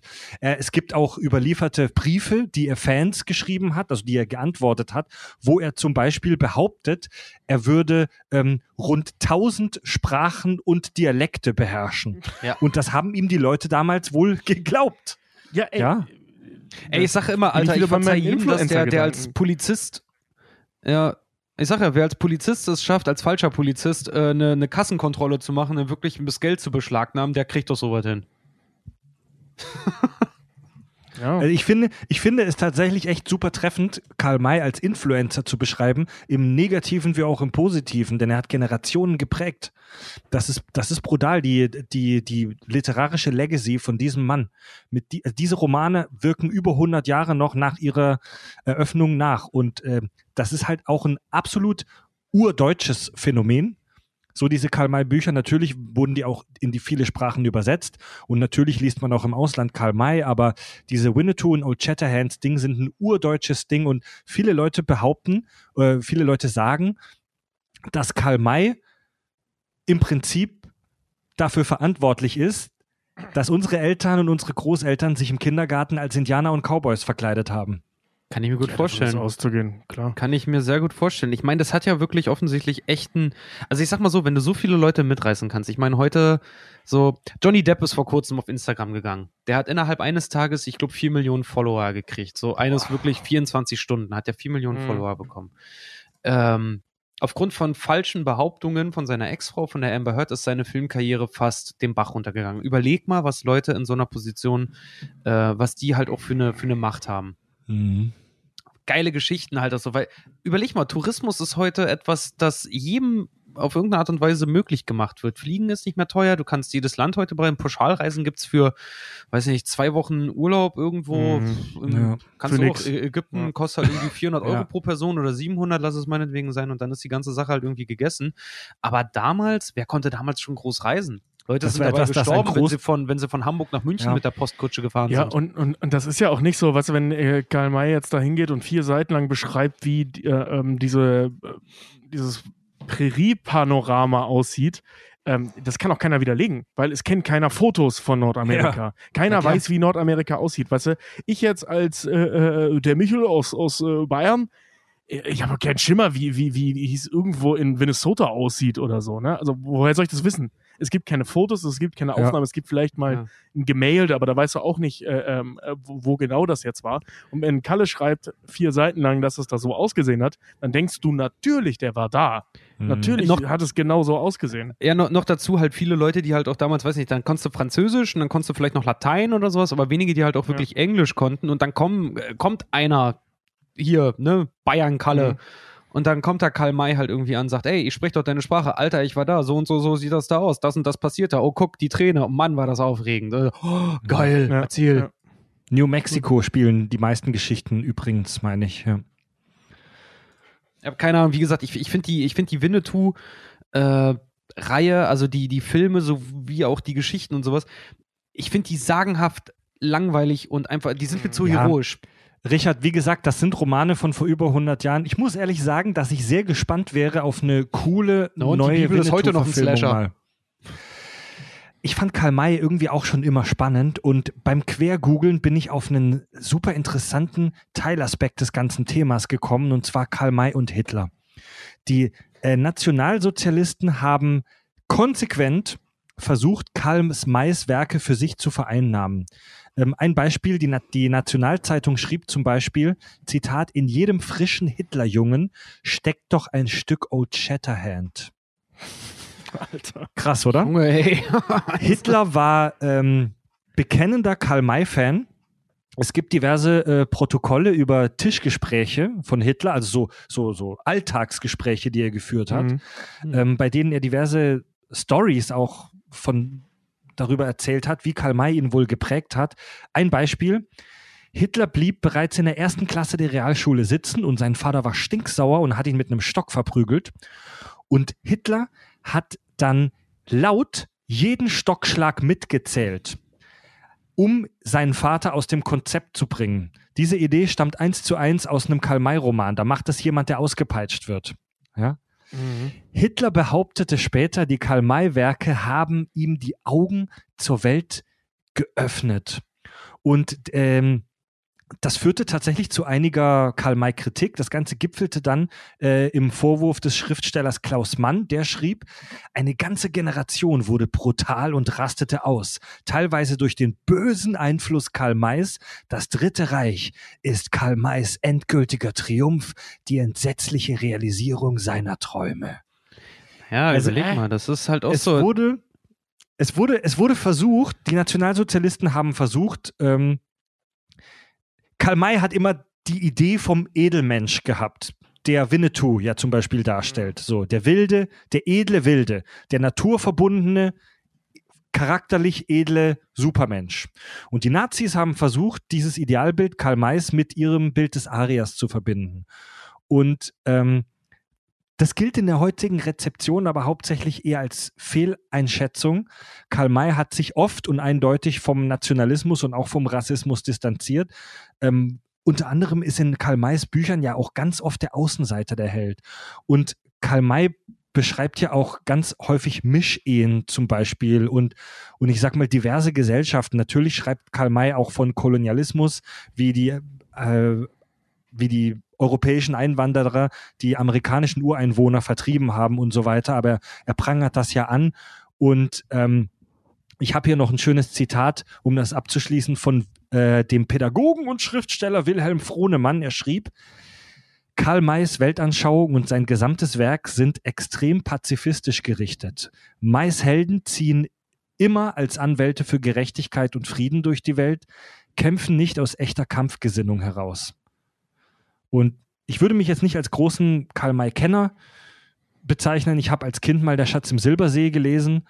Ähm, aber so wie und habe ein paar seiner, seiner, seiner in Anführungszeichen kürzeren Geschichten als Hörbuch auch mal vor Jahren gehört. Also, ja, man findet immer was, das man kritisieren kann, aber Mhm. Karl May war absolut kein Nationalist, Mann. In seinen Geschichten haben ganz oft die Außenseiter oder ich sag mal Leute auch mit einem Handicap, sind die, die am Ende dann praktisch den Tag retten und die den Karren aus dem Dreck ziehen. Also man kann Karl May viel vorwerfen, aber auf keinen Fall, dass er Nazi war. Auf keinen Äh, Fall. Ja, Jetzt das wirkt ja auch total konstruiert gerade. Also das, was du da vorgelesen hast, das, das wirkt total lächerlich konstruiert. Jetzt muss ich Also, noch mal ich kurz mein- fragen, Sie haben, die haben Winnetou stilisiert als, als den Wilden? Nicht Old Nee, Shatterhand? Old, Old Shatterhand. Die Nazis Ah, ich wollt haben Old sagen, Shatterhand hast- so als du hast- den, ja. Du hast von, von Winnetou gesprochen, so der, der edle Wilde. Ähm, ich war gerade schon irritiert, weil, weil einfach so Auch diese, das, diese ja. ganzen Geschichten halt gerade Old Shatterhand halt immer dieses sich zur Wehr setzen, Ja. hel sehr, sehr heldenmutig, halt immer Aufbruch ins Ungewisse, seine, seine Überzeugungen teilen. Klar, das, das ruft zum Aufbruch halt auch alles immer auf. Ja, aber ne? also äh, Rassismus ist ja nicht immer konsequent. Rassismus ist oft ziemlich weird und verquer und ähm, die Nazis haben auch Winnetou selber verklärt. Also als, als Rassist in deiner rassistischen Logik kannst du sogar einen amerikanischen Ureinwohner, einen Indianer, wie wir ihn nennen würden, ähm, als arisches Vorbild bezeichnen, weil so in dieser, besonders in dieser rechtsesoterischen Ecke, gibt es so dieses Idealbild des Germanen, so der naturverbundene äh, Germane, der eins ist mit dem Wald und der so den arischen Traum lebt, der so eins ist mit seinem Umfeld, der die Tiere versteht, so und der, der, der Übermensch, so wie die Mhm. Nazis ihn bezeichnen ich habe würden. kein Problem damit, ein paar Nazis im Wald mal auszusetzen. Es ist natürlich, es ist natürlich absolut schizophren, wenn ein Nazi einen amerikanischen Ureinwohner als sein Idealbild versteht. Aber das haben die teilweise gemacht. Also das als Rassist hat man eine Menge falscher Entscheidungen getroffen und ähm, als nee, also, Eine Einschätzung von Fried Hilke, meine Damen und Herren. also solche glühenden Nazi-Anhänger, solche glühenden Nationalsozialisten haben eine Menge weirder, sich selbst widersprechende Dinge getan, so wie das ja auch heute Verschwörungstheoretiker machen. Und ähm, es gibt ja auch viele Leute, die ausländische Freunde haben, aber trotzdem Rassisten sind, so, ne? Es, Ja, gibt. Leut, es gibt Leute, die. Oder Donald die, Trump, der sagt, er ist kein Ja. Rassist, aber Fotos mit Schwarzen hat. Mhm. Ja, ja. Das, also das schließt sich nicht aus. Also nur weil jemand in seinem Freundeskreis ähm, Einwanderer hat oder Leute mit ausländischen Wurzeln, heißt es nicht automatisch, dass er kein Rassist ist. Versteht ihr, was ich sagen möchte? Ja, das ist doch hier die, die, diese Nummer so, äh, was, nee, ich bin nicht homophob. Ich hab ja hier, weißt du, der Friede von dem Mann, der ist auch stockschwul. Solange die mich damit in Ruhe lassen, ist doch alles gut. So, Mhm. nein, du bist dann homophob, du Arschloch. Ja. Nur weil du einen kennst und den nett findest, heißt das nicht, dass du das nicht bist. Ja. Ne? Vor wa- so was ist es halt heißt- mit Rassismus auch. Ja, und vor allem, was heißt immer in Ruhe, in Ruhe lassen? Sollen sie es weiter für sich still im Kämmerlein sein oder dürfen die auch offen wie du mit ihrem Typen Händchen halten, wie jedes andere Pärchen über die Straße gehen? Oder Und es, es gibt halt auch so in der Literatur-Community, ich habe mir da heute so eine, so eine Talkshow, so eine Talkshow aus den 90ern auf YouTube reingeguckt, wo so Literaten über Karl May diskutiert haben. Und die meinten das auch, dass es in, in der Literatur-Community ganz lange Zeit die ganz krasse Debatte gab, ob Karl May jetzt Schundliteratur ist, also ob das Groschenromane waren oder ob, ob man ihm zum echten literarischen Kanon zählen soll. Und heute im Jahr 2020 zählen ihn die meisten tatsächlich eher zum anerkannten literarischen Kanon und schätzen seine Werte äh, wert. Seine ich finde, da Werke hat der wert. Schuh des Manitou es schon gut auf den Punkt gebracht. Die waren mal gut, aber heute. ja, Ja, keine Ahnung. Also, ich die- muss sagen, ich muss sagen, immer, immer Winnetou-Romane sind sowas für den ganz entspannten Leser. Also mich haben sie, mich haben sie noch nie gecatcht. Wie gesagt, Richard, du darfst nicht vergessen, dass die, dass die Jahreszahl, wo die erschienen sind, eine 18 am Anfang hatte, ne? Aber ja, ja. Ey, Geschmackssache. Ich hab Geschmackssache. Auch, ja, ich, ich habe auch von William Golding äh, äh, ein paar Bücher äh, gelesen, die ich sehr, sehr toll finde. Ich fand zum Beispiel Der große Gatsby, finde ich, find ich heute, ist ein tolles Buch. Tolle Hast du es Geschichte. gelesen? Geil. Ja, Ja, ist ja genau, ich bin ja auch ein Riesenfan von äh, Mary Shelleys Frankenstein zum Beispiel. Also nur weil die alt sind, heißt es nicht, dass sie kacke sind. Ja. Ähm, aber äh, ich sag mal, ein gewisses Alter impliziert halt häufig andere Stilistiken, die wir heutzutage nicht Ja. mehr so leicht lesen können. Also Mhm. zum Beispiel, ähm, ich bin, ich mag überhaupt nicht die Art, wie Shakespeare schreibt. Und ich weiß, ähm, ich, kann, ich kann den Typen nicht lesen. So, ich finde seine Stories geil, aber ich kann den nicht lesen. Die sind mir zu alt, wenn du so willst. Ne? ja. Und das ist eine Stilistik, die ich einfach nicht mag. Und ähm, das ist halt dem Alter geschuldet, weil die Stories sind cool. Und das, das gibt's halt sowohl im positiven als auch im negativen Sinne. Und äh, was Karl May halt eben hat, ob das jetzt schön Literatur oder nicht ist, sei dahingestellt. Ähm, aber seine Stilistik dieses unendlich langsamen Erzählens und halt, dass, dass es eher ein Reisebericht ist als tatsächlich ein Abenteuerroman. Ne, Hat den dieses so- modernen Marco Polo geschrieben, so, ja. ja, ja, äh, ich glaube, das ist halt eben dem äh, geschuldet, dass die Welt wurde offener. Also man konnte weiter reisen, aber nicht jeder. Ähm, also es war möglich, sich abgefahrene Geschichten reinzuziehen aus aller Welt, sie aber noch nicht ganz selbst zu erleben. Also nicht so wie heute. So, wenn, wenn du heute so eine Scheiße erzählst, dann fragst du deinen Kumpel, der gerade zufällig in Thailand ist, ob er dir mal ein Foto machen kann. Ähm, das ging damals nicht, aber man hatte schon Kontakt zu Leuten, beziehungsweise Mhm. man konnte Werke von Leuten kaufen, äh, äh, denen das so ging. Hm. Und ich glaube, dass deswegen diese Stilistik des ewig langen Erzählens halt gerade modern war zu dem Zeitpunkt. Die ist aus heutiger Sicht unfassbar langweilig, ähm, weil wir das eh alles kennen und auch noch gleichzeitig wissen, dass er gelogen hat. Ähm, aber damals war das natürlich spannend, klar. Klar. So wie wir Damals- uns heute, so wie wir, Entschuldige, aber so, so wie wir uns heute äh, seitenweise äh, ähm, äh, Beschreibungen von irgendwelchen Planeten in Sci-Fi-Romanen reinziehen. Oder Ja. von Westeros. ja. So, ne? Wie Mhm. geil finde ich das, wenn die mir erklären, wie Essos aussieht. ja, das ist zum Beispiel, was, was, was viele immer gehasst haben bei äh, hier klassischer deutscher Vertreter, auch Günter Grass. Naja, Deutscher, äh, puh, der ist Pole, glaube ich eigentlich, ne? Der ist ja in, in Dings geboren. Äh, nee, aber Günter Grass auch mit seinen ewig langen Schachtelsätzen. Gibt ganz viele, die deswegen Günter Grass nicht mehr. Ich finde ich Ja. find Günter Grass, ich, Mhm. ich, ich, hab, ich liebe die Blechtrommel, ich mag Katz und Maus. Ich, ich mag seine Bücher halt einfach. Ich finde die cool. Der hat geile, Mhm. geile Geschichten. Der schreibt zwar nicht so toll, wie ich persönlich finde, weil, wie gesagt, wer so lange Schachtelsätze macht, ich krieg dafür, hab dafür im Abi einen Punkt Abzug gekriegt, der kriegt einen Literaturnobelpreis. Äh, so, Richard Ohme vergleicht sich mit, vergleicht seine Abi-Klausur mit Günter Grass, die Blechtrommel. das war original, das, das war original mal ein Streitthema zwischen mir und meiner Lehrerin damals, weil ich habe eine Arbeit wieder gekriegt und so, so Formfehler, habe eine Note, habe einen Punktabzug gekriegt, bin deswegen eine Note tiefer gefallen. Habe gesagt, kann doch nicht wahr sein. Der Autor kriegt dafür einen Literaturnobelpreis und wenn ich sowas mache, kriege ich dafür einen Formfehler. Was, ist- was ist das denn für ein Quatsch? Fantastisch, Leute, fantastisch. Der ist, äh, Günter Grass kommt übrigens aus Lübeck. Also den kannst du ruhig als Deutschen bezeichnen. Ist der nicht in Polen? Kommt der nicht aus Danzig? Ah, nee, warte mal. Oh, stimmt, warte mal, der kommt aus Danzig. Ja, der, ist doch, in Lübeck, der kommt aus der ist Danzig. in Lübeck gestorben. Stimmt, Entschuldigung. Ja, der kommt aus Danzig Langfuhr. Ja. Ja. Der Ähm, kam aus Lübeck zum Krematorium. Ja, weiß ich jetzt nicht, aber könnte ja sein, dass äh, zu der Zeit das noch Deutsches Reich war. Ähm, will ich jetzt nichts dazu sagen, ohne tiefere Recherchen. ähm, Leute, bevor wir zum grandiosen Hörerfeedback kommen, ähm, wegen dieser Schei wegen dieser Corona-Scheiße, man kann es nicht anders sagen, sind im März ja drei Termine unserer Bühnentournee verschoben werden mussten. Wir haben jetzt Nachholtermine. Nachholtermine für unsere verschobenen Termine im März.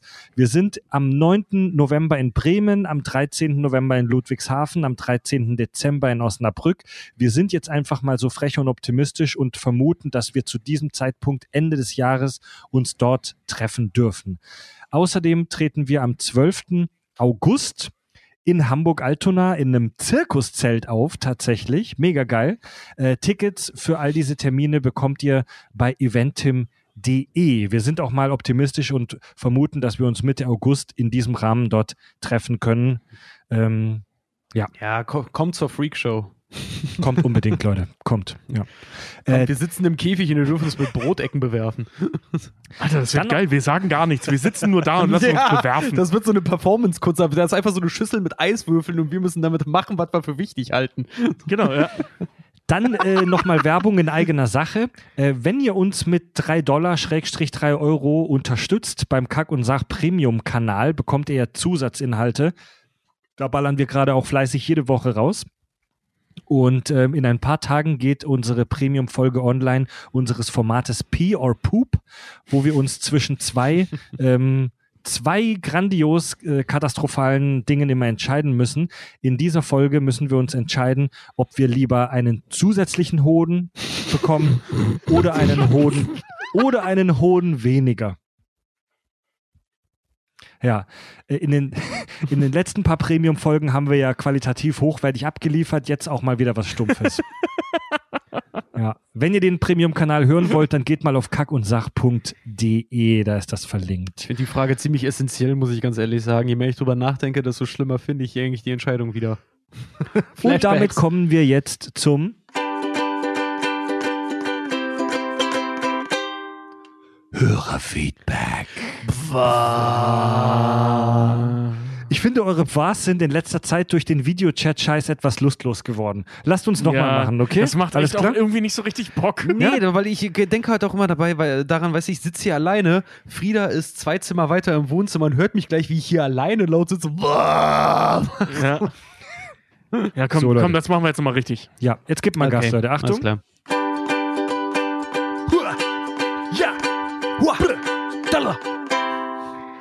Hörerfeedback.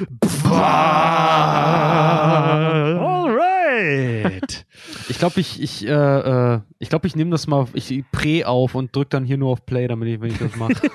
dann habe ich es auf dem Kopfhörer und Nimm dem die ganze Romantik.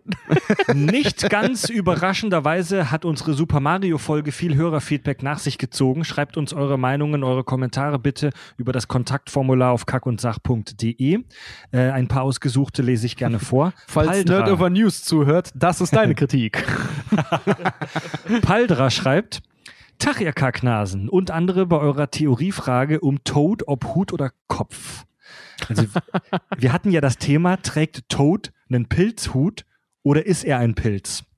Paldra schreibt, ich spiele Mario Kart auf dem Handy, shame on me, und es gibt da einen Erfolg namens Gewinne ein Rennen mit einem Charakter mit Hut. Und man bekommt diesen Erfolg, wenn man mit Toad spielt. Also Oh. Hut. Viele Grüße aus der Schweiz und es schöns tägli. Boah, was ein Beweis.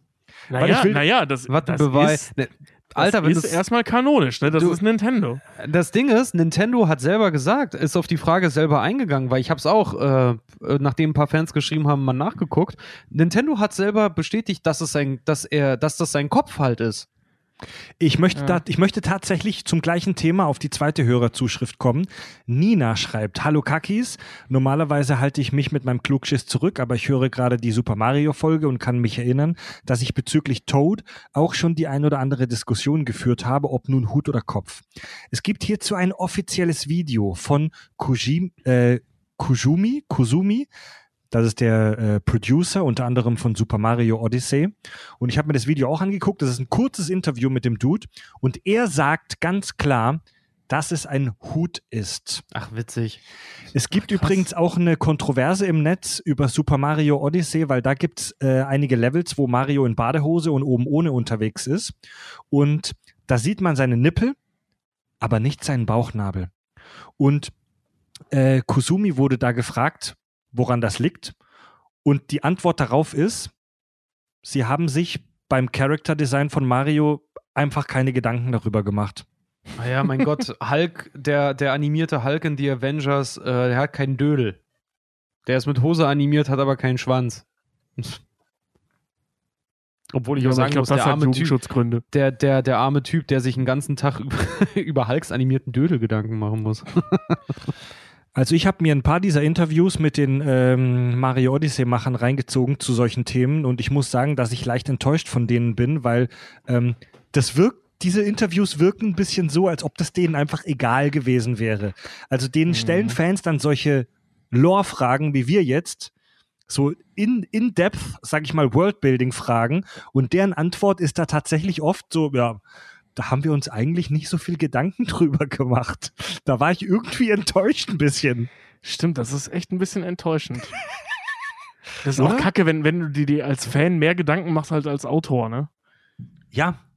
Ja, du fragst, du fragst, du fragst J.R.R. Tolkien so, ey, warum hat Gandalf einen weißen Bart und keinen roten? Und er sagt, keine Ahnung, habe ich mir jetzt keine Gedanken drüber gemacht. ist doch frustrierend, oder? Das ist echt richtig beschissen. Also einerseits kann ich es verstehen, dass die da nicht an alles denken können, aber diese ganze Super Mario Welt wirkt für mich oft so, als ob die Macher einfach gewürfelt hätten, oder? Ja, als ob die Macher einfach gemacht hätten.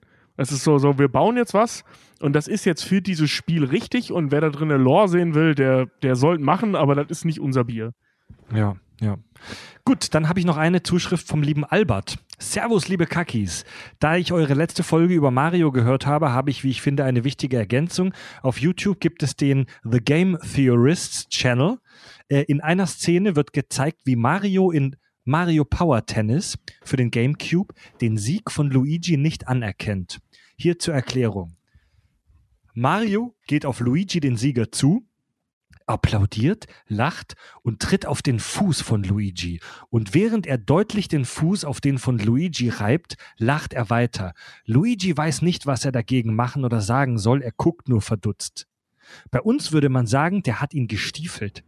Das zeigt deutlich, wie Mario über seinen Bruder denkt. Was ich mich frage, ist, warum Nintendo das ins Spiel gebracht hat, um zu zeigen, dass Mario die Nummer eins ist oder wie krank er in Wahrheit ist. Ja, ja, Das sie ist von eine der gute Frage. Sie ist von der positiven Seite. Er hat ihn gestiefelt, das ist besser, als wenn er ihn getafelt hätte.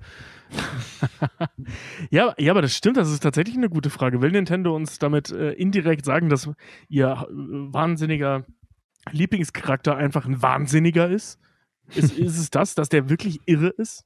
Das unterstützt das, was wir schon festgestellt haben. Ja, eben. Mar Mario ist über ehrgeizig, er kann nicht verlieren. Er ist Ja, ein er ist schlechter einfach- Verlierer. Ich kann sagen, ein klassischer schlechter Verlierer halt einfach, ne? Ja, Ja. und ein Soziopath, weil er immer nur gewinnt. Ein Soziopath. Im Moment des Sieges seines Bruders, Ja. Luigi, wieso gönnt er ihm nicht mal diesen Sieg? Er, er, er, misshandelt ihn körperlich in diesem Moment. Fred, ohne Scheiß, da können wir doch Tobi mal fragen. Tobi, gönnst du deinen Brüdern den Sieg bei Brettspielen? Ich glaube, deine Brüder verschwören sich, damit du nicht gewinnst, Ja, ne? ja, ja, ja, welcher Ja, ja, Sieg? hm, äl ältere Brüder und so. Und das sage ich hier als einziger Vertreter von uns dreien als kleiner Bruder. Du bist selber schuld. Hättest du Ja, ja, früher selber- geboren werden können. Was Voll soll ich geil. sagen? Ich bin noch eine Runde mehr geschwommen im Sacktrainingslager. Und damit kommen wir jetzt zu den. Ha! Ja! Hua! Passion! Podcast-Rezensionen. ah, da platzt die Membran. Ihr seht ja das Video nicht, aber Fred davor sitzt und sich wirklich metalmäßig die Finger wund spielt an seiner Ukulele. Wah! Boah! Passion! Huh. Viel zu geil. Also Le Leute, ähm, Apple, Apple Podcast ist ja nicht mehr länger die einzige App, wo ihr uns Rezensionen geben könnt. Ähm, Ich lese ab sofort immer eine ausgesuchte Rezension aus Apple Podcasts vor und eine ausgesuchte Rezension aus der Android-App Podcast Addict, okay? Hier kommt die 5-Sterne-Rezension von Lexolex. Voll der Kack. Und dafür liebe ich diesen Podcast. Wirklich große Empfehlungen. Fred, Tobi, Richard, macht bitte weiter so. Ohne euch hätte ich die Corona-Krise nicht ausgehalten. PS, wie fandet ihr den Film Hereditary? Bitte ein Satz Review. Von jedem Einsatz? Ja. Fang gerne an, Tobi. Habe ich nicht gesehen. Punkt. Fünf Sterne. Habe ich nicht gesehen. ja, weiß ich einfach nicht. Keine Ahnung, habe ich nicht gesehen. Richard? ähm, Richard? also ich weiß, viele mögen den nicht, aber ich kann nur sagen, ein mental minimalistisches Gruselmeisterwerk. Äh, mein Satz dazu, ich bin kein Fan des Horrorgenres. Ich fand ihn dementsprechend okay. Oh, ich, fand, ich fand ihn total geil. Ich bin absolut, ich bin ein Riesenfan von dem, von dem Film, weil das, was, was den Film gruselig macht, ist auch das, was äh, ihn gleichzeitig real macht. In dieser Ja. ganzen Einsatz. schrecklich, in dieser ganzen Schrecklichkeit. Ich weiß. Dann habe ich noch. Ich, ich, ich spürte es schon. Da, da, da kommt sie, die, die, die Rezension. Pass auf, noch ein Satz. Regeln sind da, um gebrochen zu werden. Und jetzt kommt die, jetzt kommt, äh, die von mir ausgesuchte Rezension in der äh, App Podcast Addict. Äh, die ist kurz, aber fantastisch. Renest hier gibt uns 5 von 5 Punkten und schreibt größtenteils harmlos. Wisst ihr noch, wo das her ist, der Spruch? Nein. Ah, ja, warte. Nee, weiß ich Äh, gerade nicht mehr. nee, weiß ich auch nicht mehr. Das ist aus Per Anhalter die Galaxis und Ja, zwar genau, der, genau, genau. der Reiseführer Per Anhalter durch die Galaxis beschreibt so die Menschheit. Genau, ja, Grö- Menschen größtenteils harmlos. ja, mega Oh, scheiße. stimmt. Scheiße, das ist so, das ist so, ähm, Das ist ein, geil. E- Alter. Easter, ein Easter Egg, was wir, was wir Nerds nicht gesehen haben. Sehr gut. Das war Das ist cool. ein Mega Easter. Egg, ja. Das, ist ein richtiges Easter Egg. Richtig so, richtiger, geil. Das ist cool gemacht. Danke. Geiler Scheiß, Mann. Gut, liebe Leute, ähm, bleibt stark in der Krise, bleibt zu Hause, chillt, hört Podcasts. Äh, hören könnt ihr uns bei Spotify, bei Deezer äh, und in praktisch jeder Podcast-App eure Wahl, egal auf, auf dem Rechner oder in der äh, Smartphone. Ähm, folgt uns bei Instagram, Facebook, Twitter und YouTube. Unterstützt uns gerne außerdem, indem ihr unseren Premium-Kanal abonniert.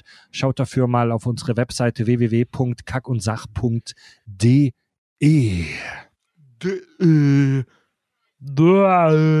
Zu der Zeit, wo Schuldes mal nicht so cool war, war auch Kaya Jana noch cool. Wisst ihr noch? Ja. Ja, das- äh, Das war sie, die Besprechung unseres ersten deutschen Films. Krass, Toll, nach 100, war super. Nach Der, 100, Deut der deutsche Film war kacke, der Autor war kacke, ja, und die Bücher sind Nein, so der lala. Film, der, der Film war cool und Kult seiner Zeit. Das Buch Ja. war cool und Kult seiner Zeit. Gut, der Autor war kacke, aber der Regisseur ist cool. der Autor war ein schräger Vogel, aber ich finde ihn gerade deswegen cool, Alter. Ja, ich muss auch ganz ehrlich sagen, so ein bisschen, also seine Werke interessieren mich nicht so, aber er als Person interessiert mich jetzt sehr, muss ich sagen. Sagenhaft spannend, ne? ich ziehe mir jetzt aber Shooters Monitor rein und beömmel mich über den Super Perforator Werbe, äh, Werbedings. Ich finde halt immer noch witzig. Ehrlich gesagt, ich bin, äh, ich habe es noch nie gemacht, aber ich hätte mal Bock, wirklich so richtig Arsch überzuckert, mir nochmal Schuh Manitou angucken, aber Hast nicht du mit noch so. nie Ja. gemacht? Nee, noch nie mit, mit Hm. also ich, äh, noch nie so mit Zucker, der einen runter, sondern so ein Zucker, der einen so, so ein bisschen lustig und so ein bisschen hibbelig macht. Und mir den dann reinzuziehen, boah, ich glaube, ich glaub, das wird richtig geil. Und Tobi, das, da habe ich auch Bock, das mit Mega. dir. Ach, Fred, kommst auch mit. Wir, Ja, ey, echt zu dritt, ich hätte da richtig, ich hätte da richtig Laune drauf. So richtig mit was, was einen, so Zucker, der einen so ein bisschen lustig macht und sich dann sowas mal wieder reinziehen. Oder gerne auch die nackte Kanone oder sowas. Mal irgendwas Ja, dann machen wir so einen richtig Blödelfilm. Ja, Die hab ich noch nackte nie gemacht. Nichts geht über die nackte Kanone, Leute. Nicht Kinders! meine nackte Kanone. Tobi, Okay, Richard Punkt, wo wir gehen. und Freddy sagen Tschüss. Tschüss.